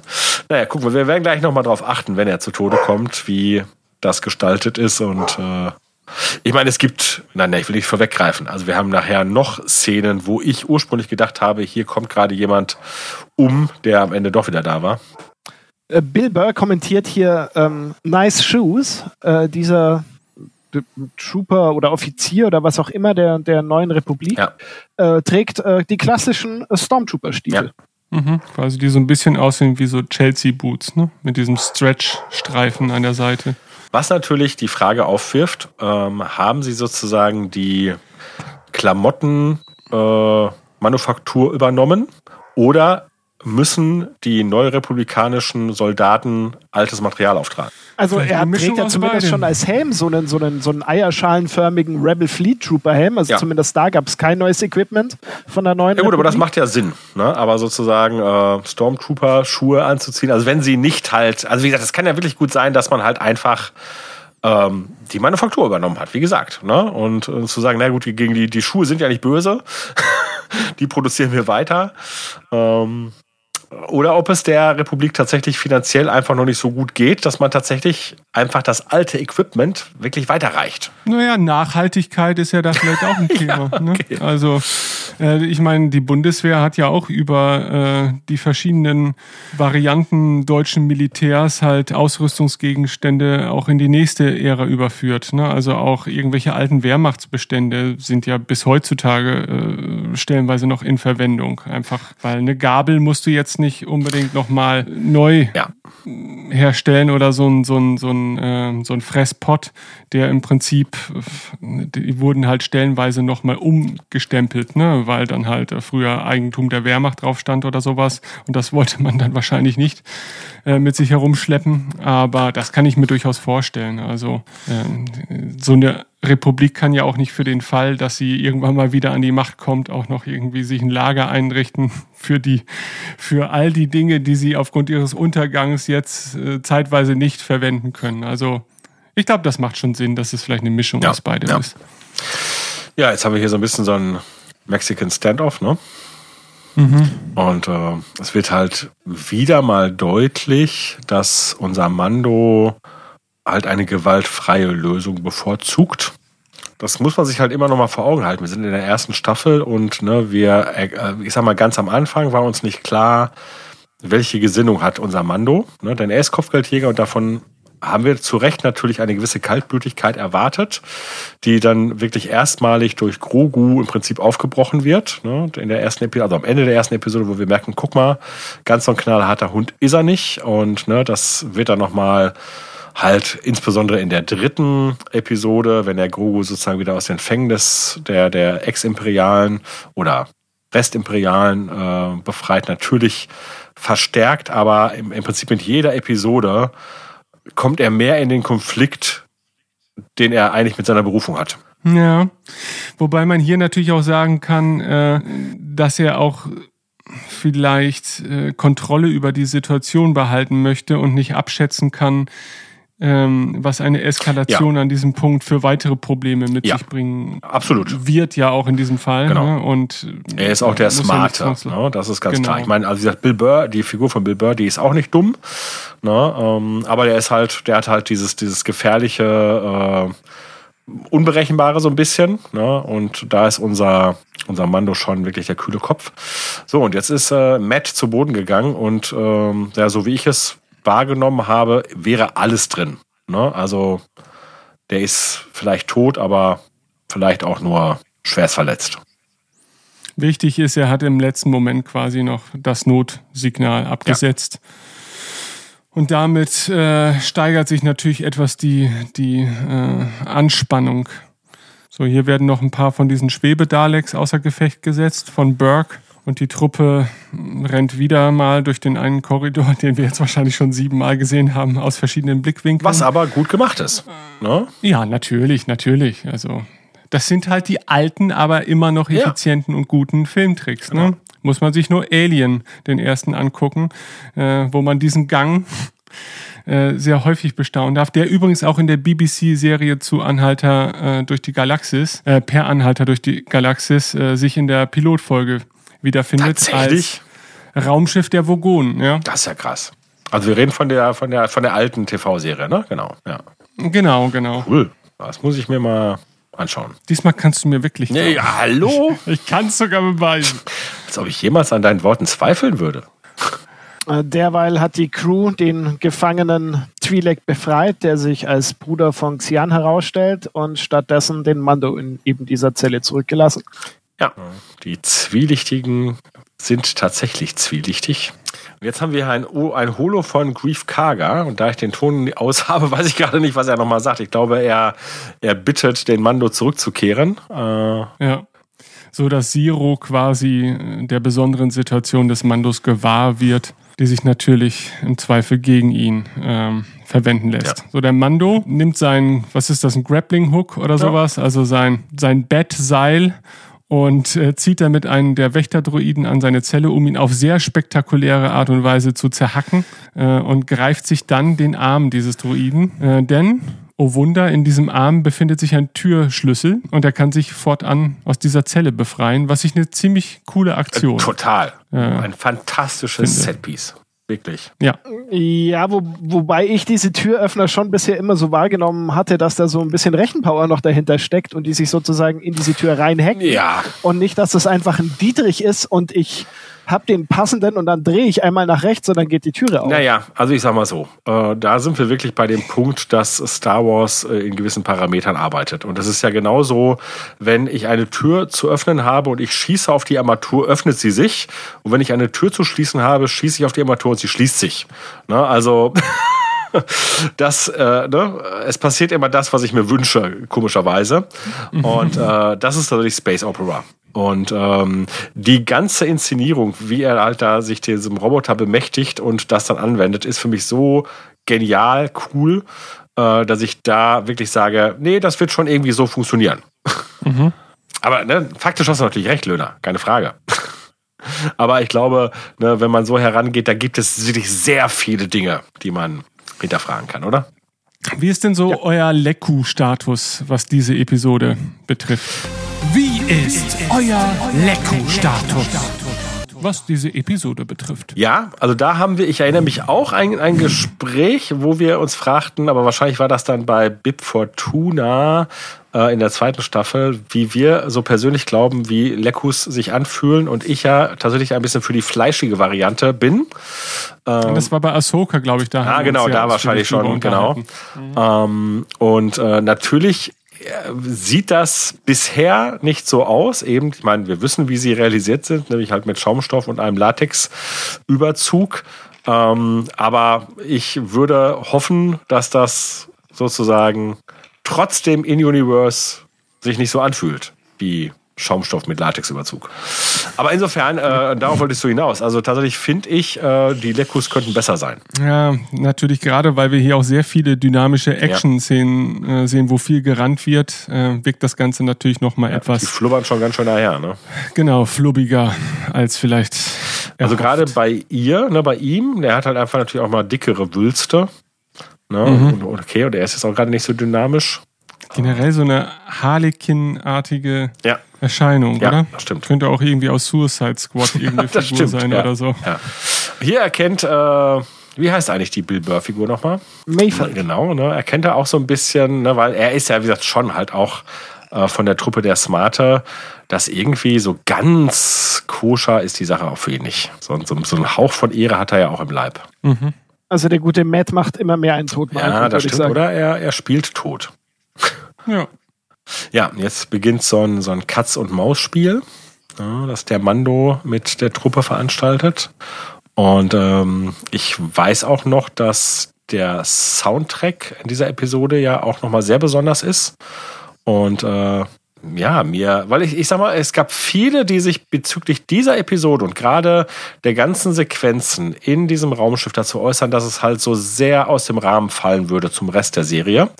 Und auch ein bisschen zum, zum allgemeinen Star Wars-Gefühl oder zum, zu dem Star Wars, wie man es das bisher kannte. Äh, und ich muss sagen, ich fand das frisch und äh, ansprechend. Mhm. Schließe mich dir an, absolut. Ja. Und wie gesagt, das hat sich auch im Soundtrack niedergeschlagen. Das ist ja wirkliche Alien. Äh, Bezüge geradezu, ne? Also von der Farbgebung und dann halt die schräg angesetzte Kamera und so. Das ist, äh auch gleich gibt es ja quasi diese, diesen, ja nicht Jump Cut, aber äh, wo der Mando quasi nach jedem Lichtausfall äh, eine Position näher an sein, an sein Opfer rückt. Das finde ich auch sehr beeindruckend war sehr cool anzusehen. Und parallel wird in der anderen Szene noch die Spannung aufgebaut mit Findet Zero Grogu, oder ja. nicht? Mhm. Ja, was auch so, so, so Alien-Vibes hat, ne? Ja. Ich finde auch immer schon cool, also es ist ja schon quasi ein Stilmittel, dass diese Art von Droiden sich ja auch nun mal sehr menschlich bewegt. Ne? Mhm. Also da, da wird vielleicht mal der Kopf ein bisschen stoisch gedreht, aber an sich äh, sind sie halt auf den ersten Blick so ein bisschen als kostümierte Menschen erkennbar. Aber allein diese Art und Weise ist dann schon so Teil des gewohnten Star Wars Looks, dass man das auch gar nicht hinterfragen würde. Während sie ja in der Lage sind, andere Droiden viel äh, mechanischer zu, zu visualisieren. Ja, Wobei natürlich, ne, wir halt, je nachdem, wann wir in die Star, äh, Star Wars-Historie schauen, auch äh, die Umstände eine Rolle spielen. Also nehmen wir halt C3PO, ne, der wirklich halt in einem Kostüm steckte, also Anthony Daniels, das halt mhm. wirklich nur Trippeln äh, ermöglichte und mhm. ähm, eigentlich zum Beispiel überhaupt kein Treppensteigen und da musste dann immer getrickst werden. Ne? Also hier kriegt äh, der gute Berg direkt mit dem Flammenwerfer aus nächster Nähe ja. ins Gesicht, aber das scheint ihn auch nicht groß zu kümmern. Ja, wer aus der Hölle kommt, ne? Eben, ne? Aber auch toll inszeniert. Und wie er jetzt hier den, den Helm vom Mando einmal über die Armatur zieht. Auch hätte ja, habe ich nicht gut. erinnert. Also auch, auch hier wieder, ne, man kann sich das immer wieder anschauen und entdeckt neue Sachen. Ja. Und, äh, und immer wieder das Thema in dieser Episode, äh, man will ihm seinen Helm abnehmen. Und äh, ne, der Mando muss sich natürlich, weil er ja immer noch auf diesen, auf diesen Trip ist, dem erwehren, um seine Ehre zu wahren. Und das ist halt die, ah, okay, jetzt gleich kommt die Sequenz. Ich hatte es ja vorhin schon gesagt, es gibt eine Situation, wo ich sicher davon ausgegangen bin, beim ersten Mal gesehen, der Mensch ist jetzt tot, nämlich halt unser, unser Teufelchen. Denn mhm. äh, ne, er schiebt mit seinen Schultern die, die horizontal sich schließende, nee, vertikal sich schließende Panzertür hoch und dann drückt der Mando nochmal auf einen Knopf und die horizontal sich schließenden Panzertüren rechts und links, ja, ne? Ja, also ich habe den Frame jetzt auch gerade nochmal Ja. eingefangen, weil ich jetzt nochmal genau darauf achten wollte, ob da nochmal ein, ein, ähm, ein Zwischenraum ist, aber es sieht wirklich aus, als, als, als wäre der Kopf des Devaronianers direkt zwischen den sich schließenden Schotten. Eigentlich schon, ja. Und Ja. es gibt jetzt zwei Varianten. Entweder wollte man, ich meine, weil es ja wirklich bedeuten würde, sein Kopf wird zermanscht. Äh, und Naja, also wir hatten ja in Ja. der ersten, ersten Kapitel auch schon die Szene, wo jemand höchstwahrscheinlich Genau.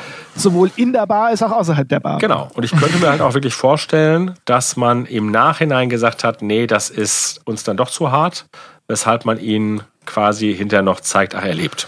Aber ja, ich meine, er könnte, warte, wir machen, gehen nochmal Er zurück. könnte sich wie so Ja. eine Katze da noch in letzter Ja, Sekunde beziehungsweise so angenommen zwischen den vorderen Türen und den hinteren, ja, das geht so schnell, könnte tatsächlich noch sozusagen eine, eine, könnte noch mal ein Abstand sein und er bewegt den Kopf ja dann nach vorne, wenn es passiert und wir sehen ja zum Schluss, dass äh, das Schließen der Türen tatsächlich Auswirkungen hat. Na, Ja. ja, naja. Also er, ja, keine Also Ahnung. vielleicht duckt er sich nach hinten Genau, noch weg, genau. ne? also dass er ganz hinter den Schotten, ja. Na. Ja, es macht auch den leichten Eindruck, Genau. als wenn er da, keine Ahnung, also er prustet ja so seine Wangen auf, so als wenn er sich jetzt irgendwie ganz schnell aus der Affäre ziehen würde. Ja. Vielleicht. Aber wie gesagt, da es sich halt wirklich nur um zwei Frames oder so dann noch handelt, die natürlich von Motion Blur der Tür ähm, durchzogen sind, bleibt das, glaube ich, Sache unserer Interpretation. Das ist interessant, wie, also ich empfinde das gerade, wo ich die Folge jetzt wahrscheinlich zum vierten, fünften Mal sehe oder so, immer noch als spannend. Absolut. Ja. Naja, und das ist halt der Punkt, ne, dass eine Inszenierung, die ne, alle Register zieht, die visuell, also die audiovisuell meisterlich ist, die mag man einfach gerne verfolgen, selbst wenn man weiß, wie es ausgeht. Das ist genau Ja, der Punkt. ja. Und Ja, weil es halt eben auch eine Inszenierung ist, weil Ja. es ist nicht wie eine typische Serie, die einfach nur Ereignisse der Reihe nach irgendwie Genau. darstellen möchte, sondern sie nutzt ihr Medium halt an so vielen Stellen immer wieder ganz bewusst Ja, da aus. sind wir genau bei dem, was ich ganz schon häufig gesagt habe in diesem, in diesem Podcast, ähm, dass Star Wars halt ein performatives Medium ist. Ne? Es hat eine, natürlich hat es eine narrative Ebene, auch eine wichtige narrative Ebene, aber ne, es bringt eigentlich, nein, das bringt schon was. Es reicht nicht aus, nur über das Drehbuch zu reden und das, was sozusagen der Plot ist, sondern Star Wars definiert sich dadurch, wie es inszeniert ist. Und, äh, und es ist, ne, und in den besten Fällen und meist, ganz, ganz meistens ist Star Wars einfach meisterlich inszeniert. Das muss man einfach ne, feststellen. Es ist toll. Und Mando ist da, wie gesagt, keine Ausnahme. Zack, da kommt er. Richtig gut. Ja. Vor allem, wie er auch nur bei jedem Ja, zweiten ja. Geil. auftaucht. Das ist wirklich großartig. Ich meine, jetzt, wir sind halt wieder bei ne, unserem Druiden, der Grogu sucht. Ne, da äh, hat man fast das Gefühl, es kippt jetzt. Und wir hatten uns vorher Angst, äh, Sorge um Grogu. Jetzt müssen wir uns Angst um den Druiden machen vielleicht. Weil Grogu wie so ein Gremlin ihn gleich anspringt. Da haben die deutschen Untertitel bei mir gerade richtig gefehlt. Der Mando sagt nämlich, also, ähm, äh, wie heißt der Jin?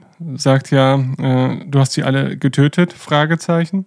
Und Mando sagt, they got what you deserved. Und der deutsche Untertitel bestätigt die Tötung mit, sie haben es verdient. Und das Jo. nimmt natürlich äh, einerseits den Sinn so ein bisschen aus diesem Dialog. Aber sagt er das auch im Deutschen? Gut, Das wäre jetzt das, das möchte ich Interessante, jetzt ob das wissen. so Ja, die warte. Untertitel behaupten oder au- auch das Audio. Ja, das werden wir jetzt mal auf die Schnelle feststellen. Deutsch Audio, so zurück. Zehn Sekunden müsste reichen. Nee, er sagt, sie haben bekommen, was sie verdient haben. Also das, das passt. Okay. Äh, ist also nur der Untertitel, der leider ein bisschen verkackt. Nun denn. dieses, dieses dämonisch Harlequin-hafte hat was auch, ne? Mhm. Also ich weiß noch, als ich ihn das erste Mal so spontan sah, habe ich gedacht, oh, das ist ja ein sehr geradezu geschmackloses Design. Aber das hat auch wiederum seinen tieferen Sinn. Ich weiß auch nicht, was es ist. Also entweder dieses äh, Suicide Squad-artige oder quasi fast wie so ein Zirkusartist sieht er aus. Ja, ja, und ja. es gibt auch du, durchaus im, im Horrorfilm so ein bisschen das, das Motiv des, des ähm, dämonischen Harlequin. Also insofern ist vielleicht sogar Ja, definitiv. Oh, unser Grogu. Süß wie immer. Jetzt ist es dann doch so, dass wir uns Sorgen um ihn machen müssen. Wir denken, er schafft es vielleicht jetzt mit der Macht, sich noch da rauszuholen. und er schaut verwirrt auf seine Hand. Denn nein, es war nicht die Macht, es ist Papa Mando, der den Druiden von hinten erschossen hat. Und das Grogu-Theme ertönt in seiner verspielten Art und Weise und wir wissen, die Situation ist jetzt erstmal aufgelöst und wir dürfen 30 Sekunden durchatmen. Mhm. Der Mando macht sich mit der Razor Crest durch den Hyperraum zurück zur Raumstation. Mhm. Ja, und er weiß natürlich, er kehrt zu jemand zurück, der ihn im Prinzip auch an der Nase herumgeführt hat. Und habt ihr damit gerechnet, dass es noch ein, ein, ein Twist gibt, sozusagen, dass die Bösen ihr Fett bekommen? Ähm, definitiv, als der Mando den Sender schon äh, neben Matt Lanter mitgenommen Ah, okay. hat oder genauer beäugt hat, stand für mich schon fest, okay, den nimmt er zu genau so einem Zweck Ja. mit. Also es ist wirklich faszinierend. Äh, Ich äh, bei ganz, ganz vielen, sei es Serien oder Filmen, die ich schaue, äh, ist anscheinend äh, im Hintergrund in meinem Kopf tatsächlich so ein bisschen so die, die Kenntnisse zu, wie, wie, ne, geht man so an narrative Muster heran, aktiv, sodass ich ganz häufig schon nach 20 Minuten ne, sage, ach, es läuft bestimmt darauf und darauf hinaus und das passiert auch. Und komischerweise bei Star Wars ist das ganz selten der Fall, weil ich einfach so in diese Welt eintauche, dass ich da ganz blöd erstmal mit offenem Mund staunend verfolge, was da passiert. Und tatsächlich überrascht werden kann. Aber das muss ich jetzt auch hinzufügen. Dass das, was jetzt dann gleich passiert, passiert, das hätte Ja. ich nicht gedacht. Und das finde ich auch in Universe etwas seltsam, tatsächlich. Was genau? Also was, was daran seltsam? Wir, wir sind noch nicht ganz so weit. Aber äh, gleich der, der Mando hebt mit seiner Racer Crest ab von der Raumstation und gleich werden die äh, X-Wings der neuen Republik aus dem Hyperraum kommen, ihm entgegenfliegen und dann nicht etwa irgendwie nach entlaufenen Gefangenen suchen oder so, sondern einfach diese Raumstation zerstören. Ach so, ja. Mit allem drum und dran. Einfach Ja, so. ja. Da wird nicht groß nachgefragt und äh, ne, irgendwas. Ja, die können ja auch, ne, theoretisch kann da ja irgendjemand auf eine zivile Raumstation geflohen sein. Ja, hast du völlig recht. Äh, aber da ging es darum, dass man gesagt hat, so, wir wollen jetzt hier ein cooles Ende haben. Und da stellen wir genau diese Überlegung mal hinten an. Ja, also ich dachte dann eher, dass die mit diesem Raumschiff jetzt versuchen zu fliehen und die, ähm, dann wird das Raumschiff halt aus Ja. der Luft geschossen. Aber, aber nicht die ganze Station. Ohne Vorwarnung ja am Ich Endeffekt. meine, vielleicht war es sogar geplant, denn es ist ja fast verwunderlich, dass man äh, noch dieses Raumschiff aus dem Hut zaubert. Also, ne, es hätte ja, genau, gut, dass du anhältst, äh, ne, es, es, es, es wird ja dieses, dieses Raumschiff noch aus dem unteren Deckbereich heraufgeholt. Ne? Also das hat man ja auch nochmal extra designt und es kommt gar nicht zum Einsatz. Also man, man, man mag denken, eigentlich sollte es vielleicht zum Einsatz kommen und gut, vielleicht ging's, konnte man sich dann halt die, die, die Raumschlacht äh, nicht mehr leisten oder keine Ahnung. Äh, und hat dann gesagt, oh, es wäre eigentlich auch ganz cool, wenn wir das einfach den ganzen Bums hochnehmen. Ja, aber Sie, das Sie sagen es ja auch ursprünglich schon, ne? Dieser, dieser Beacon, der ruft, der ruft äh, eine, eine, eine Jägerstaffel der Republik, die, die zerschießt uns dann, ne? Also Ja. schon auf dem, auf dem Gefangenenschiff. Ne? Also muss man sich mal vorstellen, wenn der dort geblieben wäre, ähm, rein theoretisch hätten alle noch auf dem Gefangenenschiff sein können. Das Schiff wäre noch intakt gewesen, hätten sie das dann auch einfach zerschossen. Da waren irgendwo so, weiß ich nicht, Ja gut, man muss natürlich so ein kleiner Ladendieb oder so, wird da gerade von A nach B transportiert und naja, das war's dann. hebt Das ist, die, das ist die Gerechtigkeit der neuen Republik. Ne? Das wäre unter dem Imperium wäre sowas nicht passiert, denke ich. hebt diese Kampfdrohne oder dieses Drohnenschiff noch von der Station ab, bevor die Station zerschossen wird? Weil ich meine, dann hat man ja zumindest eine Viertelrechtfertigung, dass da ein Schiff auf die zu äh, geflogen kommt, zumindest nicht, mit ne? aktiviertem Oder? Also, Ja, weiß man ja, nicht. also es bewegt Kommt sich langsam hinaus. Ah, sie starten ein Kanonenboot, Ah, okay, verstanden okay. wir rein. Okay, Ah, das ist Notwehr. zumindest in Universe die Rechtfertigung. Und äh, die drei X-Wing-Piloten sind äh, einerseits äh, Dave Filoni, andererseits äh, der, der Regisseur dieser Episode, Rick Famuyiwa, oder? Und ähm, Deborah Chow, nein, doch, vielleicht. Könnte ich jetzt nicht sicher jetzt aber. Wer war denken, ja, genau. Ja? Ja, also drei Regisseure. Ja. Wobei, und natürlich allen gebührt Respekt, aber tatsächlich Dave Filoni als handelndes Wesen in Star Wars zu sehen, war für mich eine große Freude und äh, ja, das war auch so ein Juhu-Moment. Ja. Aber nochmal zu der, zu der Thematik, also wie gesagt, genau dieses, dieses Bombenschiff, äh, das legitimiert dann ja die Handlungsweisen Löhner. Das ist wie bei South Park, ne, wo man auch gelernt hat, Aber wäre das nicht geschickter gewesen, einfach nur das Schiff zu zerstören, statt die ganze man Raumstation? muss auf Nummer sicher gehen. Das ist, äh, Ne? Also ich meine, wenn, das, wenn, wenn wir jetzt da das Imperium hätten, würde ich sagen, okay, die machen das so. Würde ich in Universe akzeptieren. Ja. Aber so finde ich, ich finde das tatsächlich ein Ja, bisschen du hast hart. ja auch recht, das ist ja auch so. Ne, deswegen, es erinnerte Ja, mich an South Park, wo halt diese, diese, diese, äh, diese Sport, nein, beziehungsweise diese Jäger halt im Prinzip so diesen, äh, diesen Kodex haben. Man muss einfach immer sagen, es kommt auf mich zu. Und dann darf man das Tier erschießen. Ja, und wer sagt denn, dass die neue Republik äh, in allem gut Ja. ist? Oder, oder also äh, das ist ja vielleicht auch eine eins der Beispiele, wo man halt eben sieht, okay, nur weil man dem äh, Kind jetzt einen anderen Namen gibt, ist es ja nicht äh, in all seinen Grundprinzipien vielleicht die bessere Alternative, sondern hat auch da natürlich. Ja. Ich meine, es ist schon mehr als dem. Kind einen anderen Namen zu nennen. Das ist schon zum Teil ein anderes Kind, würde ich sagen. Aber klar, deswegen äh, sind die ja auch nicht unbedingt ähm, ne, völlig äh, makellos. Trotzdem ist diese Nummer, da hat Herr Löhner ja schon recht, schon ein bisschen absurd, denn ne, auf dieser Station können sich ja wirklich auch ganze Familien befinden. Ne? Äh, Also insofern ist die Zerstörung der ganzen Anlage eigentlich nicht gerechtfertigt. Also Jean-Luc Picard hätte das Ja, anders das gemacht. ich auch. Davon können wir jetzt mal ganz fest Ja. ausgehen. Ich habe hier noch mal kurz Pause gedrückt, weil ich noch mal wertschätzen wollte, wie wunderschön einfach dieses Volume hier wieder zum Tragen kommt, äh, indem man die Hyperraumstreifen quasi auf der glänzenden Rüstung des Mandos Ja. vorbeiziehen kann, während sich Anzeigetafel leuchten auch noch in eben dieser spiegeln.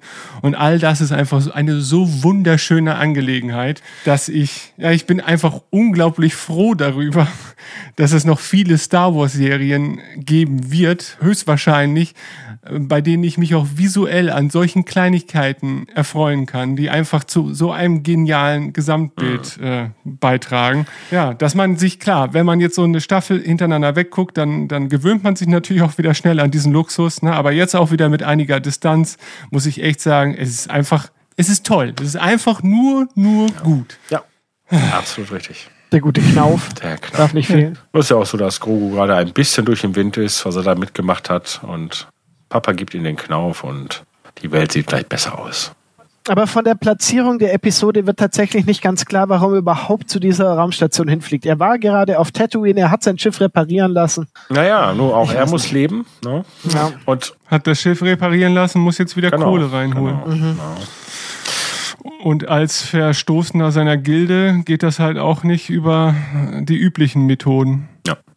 So, und hier sehen wir nochmal, dass äh, die, die Übeltäter jetzt äh, im, in einer Zelle sitzen, ne, aus der sie gerade halt jemand befreit hatten. Und da sehen wir dann auch den Devaronianer und äh, es hat ihn nur die Hörner gekostet. Äh, insofern, er hat noch überlebt. Und äh, ja. Erfahren wir eigentlich, das habe ich auch schon nicht mehr parat, wie Bill Burr aus dieser Situation. Ach nee, gar nicht wahr. Doch, natürlich. Er ist ja dann hinterher äh, auf dem auf diesem Steinbruchplaneten, beziehungsweise auf diesem Schrottplaneten, auf dem er arbeitet. Nee, klar. Genau. Ja, und da ist die Episode zu Ende und wir sehen halt wieder Ja. nette Konzeptarts. Ist immer wieder so ein bisschen überraschend, dass sie dann zu Ende ist, weil man denkt sich unten, man sieht so mit, man hat noch fünf Minuten eigentlich, aber so lang gehen die Ja, Credits. richtig.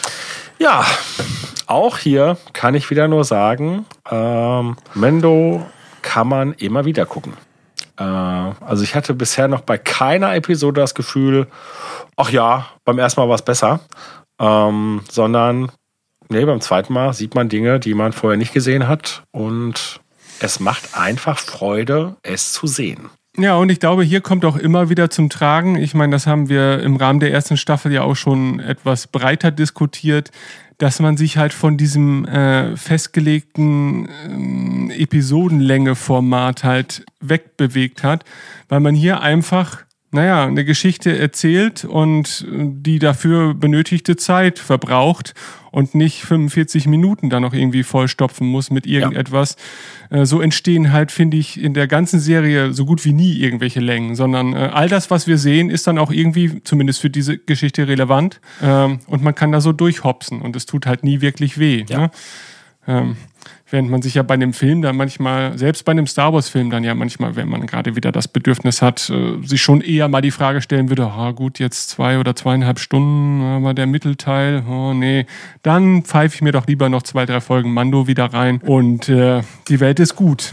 Also, äh, und ich weiß noch damals, als diese Episodenlängen gedroppt sind, war das nicht einhellig positiv mhm. aufgenommen worden. Was ich äh, da kann ich äh, aber sagen, von vornherein habe ich das mit einer sehr positiven Erwartungshaltung verknüpft ja. und ähm, mich auch sehr dafür eingesetzt, ne, weil äh, Länge ist einfach nur nichtssagend, ne, solange man den Inhalt äh, damit nicht in Verbindung bringt. Genau, und äh, es hat zwei Aspekte. Zum einen bedeutet länger nicht gleich besser und eine, einen festen Timeslot bedienen zu müssen, wie das ja beim klassischen Fernsehen der Fall war. Ne? Da mussten halt die Episoden 45 Minuten oder 50 Minuten sein, weil man halt genau wirklich ja, Slots hatte. Äh, was natürlich bedeutete, wenn man halt ähm, seine, seine Episode gestaltete und feststellte, so, wir haben jetzt hier ne, 42 Minuten, eigentlich top, aber scheiße, wir müssen noch drei Minuten irgendwie da reinbasteln, weil nur so mhm. wird sie angenommen. Oder umgekehrt, ach, ne, eigentlich haben wir jetzt hier 47 Minuten, aber und das ist dann perfekt, aber wir müssen jetzt zwei Minuten schneiden, weil sonst geht nicht, das ist ja fatal. Ne? Und ja. das ist tatsächlich die Errungenschaft von Streaming dass wir darauf nicht mehr angewiesen sind äh, und die Episoden können so lang sein, wie sie einfach sind. Und das finde ich großartig, weil ich habe ja viele Vorbehalte gegenüber Streaming ansonsten, aber das ist ein Riesenvorteil, den ich gut finde. Mhm. Aber in irgendeiner Art und Weise gibt es schon, finde ich, auch eine Untergrenze, die dann nicht unterschritten werden sollte. Also ich meine, natürlich gibt es auch eine Geschichte, die könnte man in drei Minuten erzählen, aber wenn das dann eine Folge ist, die ich in einer Woche kriege, denke ich mir auch so. Ja gut, aber das ist ja, es ja nicht. Ich hätte ne? da irgendwie als Weihnachtsspecial. Das ist ja, ja ist ja rein hypothetisch. Ja, das gibt's rein hypothetisch. Ne? Also das wäre ja so, als wenn du sagen würdest, ja stell dir mal vor, es gibt Podcasts, die über einen Mini-Trailer fünfeinhalb Stunden reden. Ist ja auch rein hypothetisch. Ja also, ne? Oder stell dir mal vor, es gäbe eine Folge vom Mando, wo die Folge aus dem Fernseher raustritt und die auf den Kopf packt. Das, das fände ich auch blöd. Ja. Aber es wird höchstwahrscheinlich nicht passieren. Oh Gott, jetzt wo du es beschworen hast. ja. Ähm, ja, nein, aber ja, klar. Also man, man fühlt sich natürlich, wenn es eine gewisse äh, Länge äh, unterschreitet, ja auch irgendwie so ein bisschen betrogen. Ne? So nach mhm, dem Motto, ja, Moment, es gibt ja nur acht Folgen, äh, da muss jetzt aber schon so ein bisschen, bisschen Länge will ich halt dann schon. Also ja, also auf die Länge kommt es halt manchmal an, aber nur in dem Sinne, dass es nicht zu kurz sein Genau, darf. es gibt nicht unbedingt, naja, egal. Ja. Sag es ja, einfach. Wir wollen keinen Mikropenis unter genau. den Mandos. Ein, ein Gewissensstandard. Also zum Ende dieser heutigen haben. Folge wir müssen ne? wir keine, Es muss nicht gigantomanisch sein, aber ein zu kurz kann es durchaus geben.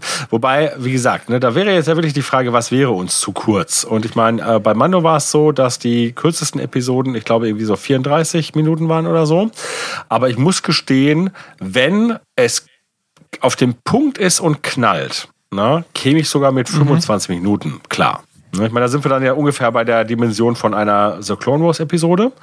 Und das ist schon mhm. sehr kurz, aber angenommen, es gibt wirklich ein Setpiece, das perfekt auf 25 Minuten passen würde. Und alles ja. andere wäre dann halt nur noch mal drangehangen oder vorgeschaltet oder dazwischen geschoben. Da würde ich sagen, hey, das ist okay. Na? Alles. Ja, man, man, man kennt doch auch Clone Wars Folgen, die sich irgendwie ziehen wie Kaugummi. Ja. ja und äh, das schaffen sie auch in 25 Minuten. Wobei man natürlich sagen muss, dieser, die Bilddynamik ist bei so einer animierten ja. Serie natürlich auch mal ein bisschen ja. anders als äh, bei einer Realserie. Das stimmt. Das stimmt. Rückwirkend ist es dann sowieso egal, wenn man die Serie dann erstmal am Stück gucken kann, ist mhm. egal, ob die Serie 20 Minuten lang ist oder stimmt. 30. Ne? Es mhm. ist dann eher ja so, wenn du wirklich mitfieberst von Woche auf Woche und dir dann denkst, ach, diese Woche kriege ich nur 20 Minuten Star Wars. Ja, aber, aber genau genau das ist umgekehrt nämlich dann der Fall, wenn es mal, und das hatten wir bisher nicht, eine Episode gäbe, die sich anfühlt wirklich wie ein Filler. Also wo du echt sagst, wow, ne? Äh, wenn du das dann hinterher nachbingen würdest oder rewatch bingen würdest und sagst, ach, jetzt kommt diese Episode, die muss ich durchstehen. Das wäre bitter. Und das haben wir bisher nicht. Und das, also da würde ich sagen, eher lieber knapper, als mir etwas bieten, was mich langweilt. Was mir gerade noch aufgefallen ist bei den Konzeptarts, ist ja auch tatsächlich dieser Bomber dabei gewesen, wo ich echt denke, Mann, da hat man sich eine Menge Mühe für ein Design gegeben, das da wirklich nur kurz im Bild war. Und wir haben ihn noch nicht mal in der zweiten Staffel nochmal. Also hätte ja sein können, dass man das Design dann anderweitig nutzt. Ich bin gespannt, ob das nochmal vorkommt. Ja. Übrigens hier die beiden Twi'lek-Geschwister in den Konzeptarts sehen ja deutlich adretter aus. Ne? Das stimmt. Ein sehr markantes Kinn auch gehabt, ja. glaube ich. Ne? Ja, ja. Tja. Und auch hier wieder, es gibt so Concept Arts, die für mich aussehen wie irgendwie Rendering mit Photoshop-Filter und manche sehen sehr originär aus. Also das hier zum Beispiel sieht für mich fast nicht mehr gezeichnet aus. Also muss ich fast sagen. Also als wäre ein Teil davon auf jeden Fall irgendwie schon vielleicht ein Screen Grab oder sowas und dann äh, ein Filter drüber Ich meine, das gelegt. Problem ist ja, dass ähm, so Konzeptarts nicht immer reine malerische Werke sind. Und damit meine ich jetzt nicht nur, dass man halt analoge Pinsel oder so benutzt hat, sondern dass ja auch manchmal einfach damit gearbeitet wird, dass man irgendwelche Bilder nimmt. Also mir ist das aufgefallen bei den Ja. Konzeptarts zu dem, zu der ersten, zu der Traveler-Drehbuchfassung äh, von Episode 9. Na, dass es da zum Beispiel irgendwie, da gab es doch eine Sequenz mit so einer Hinrichtungsszene und diese, die Masse, die sozusagen dabei zuschaut, das ist tatsächlich aus irgendeinem ja, weltlichen Foto genommen, das dann einfach so ein bisschen verfremdet ist. Was ja auch völlig okay ist, denn es geht ja eigentlich nur darum, dass man halt einen Eindruck vermitteln will. Ne, das ist ja gar nicht unbedingt für die Genau. spätere Veröffentlichung so gedacht. Und also mit solchen Mitteln wird ja immer mehr gearbeitet. Also während halt Ralph McQuarrie wirklich, wirklich sich früher hingesetzt hat, hat halt den Stift in die Hand genommen und losgelegt. Heute wird halt äh, dann, werden die Sachen zusammen photogeschoppt. Und das meine ich jetzt nicht despektierlich, das ist ja auch immer noch Arbeit. Aber dadurch, ähm, ja, können auch solche Effekte entstehen. Ne? Ja klar, also ich meine das auch überhaupt nicht despektierlich, sondern es soll ja einfach nur wirklich dienen, um quasi eine visuelle Orientierung Ja, zu schaffen, ne? wie man etwas äh, im Nachhinein umsetzen möchte. Und man merkt das auch, glaube ich, äh, vor allen Dingen in der zweiten Mando-Staffel dann, weil sie zu diesem Zeitpunkt dann natürlich auch wahrscheinlich viele Assets haben äh, und produziert Ja. haben im Rahmen der ersten Staffel, dass sie da auch eher dann dazu neigen, diese Assets einfach auch für die Artworks zu verwenden und nur um dann den Artworks vielleicht im Outro dann auch so einen einheitlichen Ja. Look auch zu verleihen, glaube ich, wird dann da auch nochmal für den Zuschauer nochmal ein bisschen Hand angelegt, ne? dass es halt insgesamt stimmiger Absolut, wird. absolut. Wobei man natürlich festhalten muss, dass die klassische Art natürlich die schöneren Produkte hervorbringt. Ne? Klar. Das, äh, aber nun, so ist das. Ja, also Fazit, äh, tolle Episode.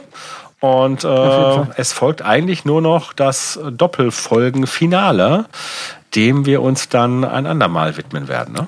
Korrekt. Ja, und hoffentlich natürlich, äh, bevor es mit Boba weitergeht. Insofern steht einiges an. Hoffentlich äh, auch alle in gesunder Form. Bleibt alle gesund. Also ich weiß nicht, wie es bei euch gerade so ist. Also bei uns in der Region geht gerade alles den Bach wieder runter. Äh, unsere Firma wechselt kommende Woche zum Beispiel auch wieder komplett auf Homeoffice-Betrieb, weil die Inzidenzzahlen bei uns einfach derart in die Höhe steigen. Ähm, naja, das ist schon wieder ein bisschen beunruhigend. Jetzt sind Ich habe mir gestern den Booster-Shot geholt. Sehr gut. Und ich kann beruhigen, mir tut ein ganz klein bisschen der Arm weh, ansonsten geht's mir hervorragend. Ah, okay. Gut. Ja, das wäre für mich, glaube ich, noch zu früh, weil ich habe Ja, ich meinen zweiten ja erst warten. vor nicht allzu langer Zeit. Aber bekommen. prinzipiell würde ich es auch machen. Insofern. Ja, ganz kurz noch, weil das hatten wir vorhin vergessen. Ähm, das Gewinnspiel. Wie sollen uns unsere Zuhörenden ihre Ideen zukommen lassen? Also ich würde jetzt fast denken, alle Varianten sind möglich. Also da, wo man uns Kommentare hinschreiben kann, könnte man es tun. Denn es würden ja individuelle Ideen erfolgen. Das heißt, da kann, äh, es gibt ja nicht eine Lösung, aber man könnte es auch per Mail. Also ich würde im Prinzip eigentlich alles. ja. Aber äh, weißt du, Jörg, rein theoretisch wäre ja denkbar, dass zwei Leute wirklich dieselbe Idee Ah. hätten.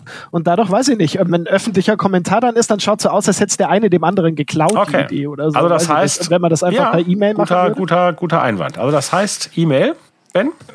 Ja, das heißt E-Mail, Ben. Äh, und zwar lautet die E-Mail-Adresse info.weltenfunk.de, wird dann auch nochmal in den Shownotes verlinkt. Und äh, an diese Adresse dürft ihr dann gerne am besten mit einem vielsagenden Betreff, äh, damit ich äh, die Mails unter dem lauter Müll, der da tagtäglich Betreff Space Opera. Ja, genau. Äh, könnt ihr euren Tipp einsenden und, und noch euren Namen am besten dazu nennen. Das würde äh, uns die Auswahl Ja, das- zwar nicht unbedingt erleichtern, aber zumindest die anschließende Ansprache. Und sollte es dann zum Gewinn kommen, dann tauschen wir nochmal Adressdaten Genau, das aus. muss Äh, vorher die nicht erfolgen, vorab natürlich. ne, sondern Genau, wirklich nur, Genau.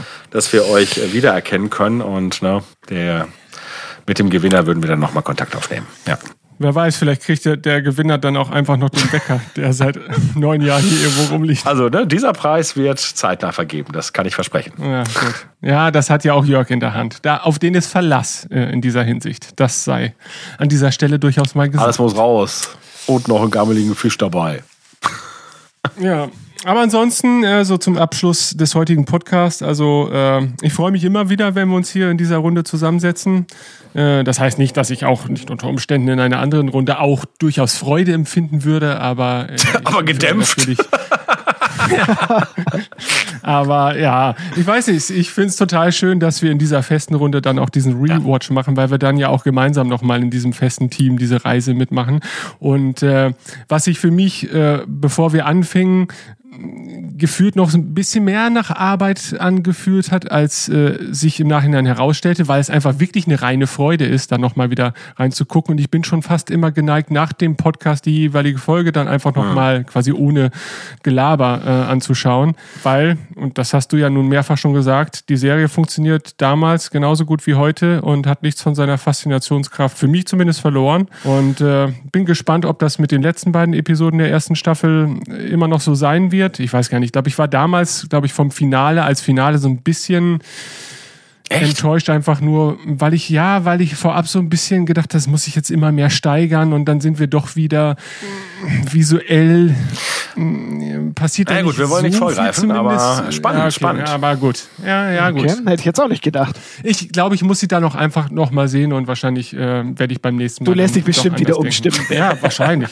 wahrscheinlich. Also äh, selten bin ich so positiv ja in den letzten Jahren gewesen in puncto Star Wars, äh, aber bei Mando, tja, da wurden schon Tränen der Freude vergossen. Ja, ja in dem Sinne, ne? Gut. Ja, in dem Sinne. Bis zum nächsten Mal. Auf Wiedersehen. Wohl. Tschö. Tschüss.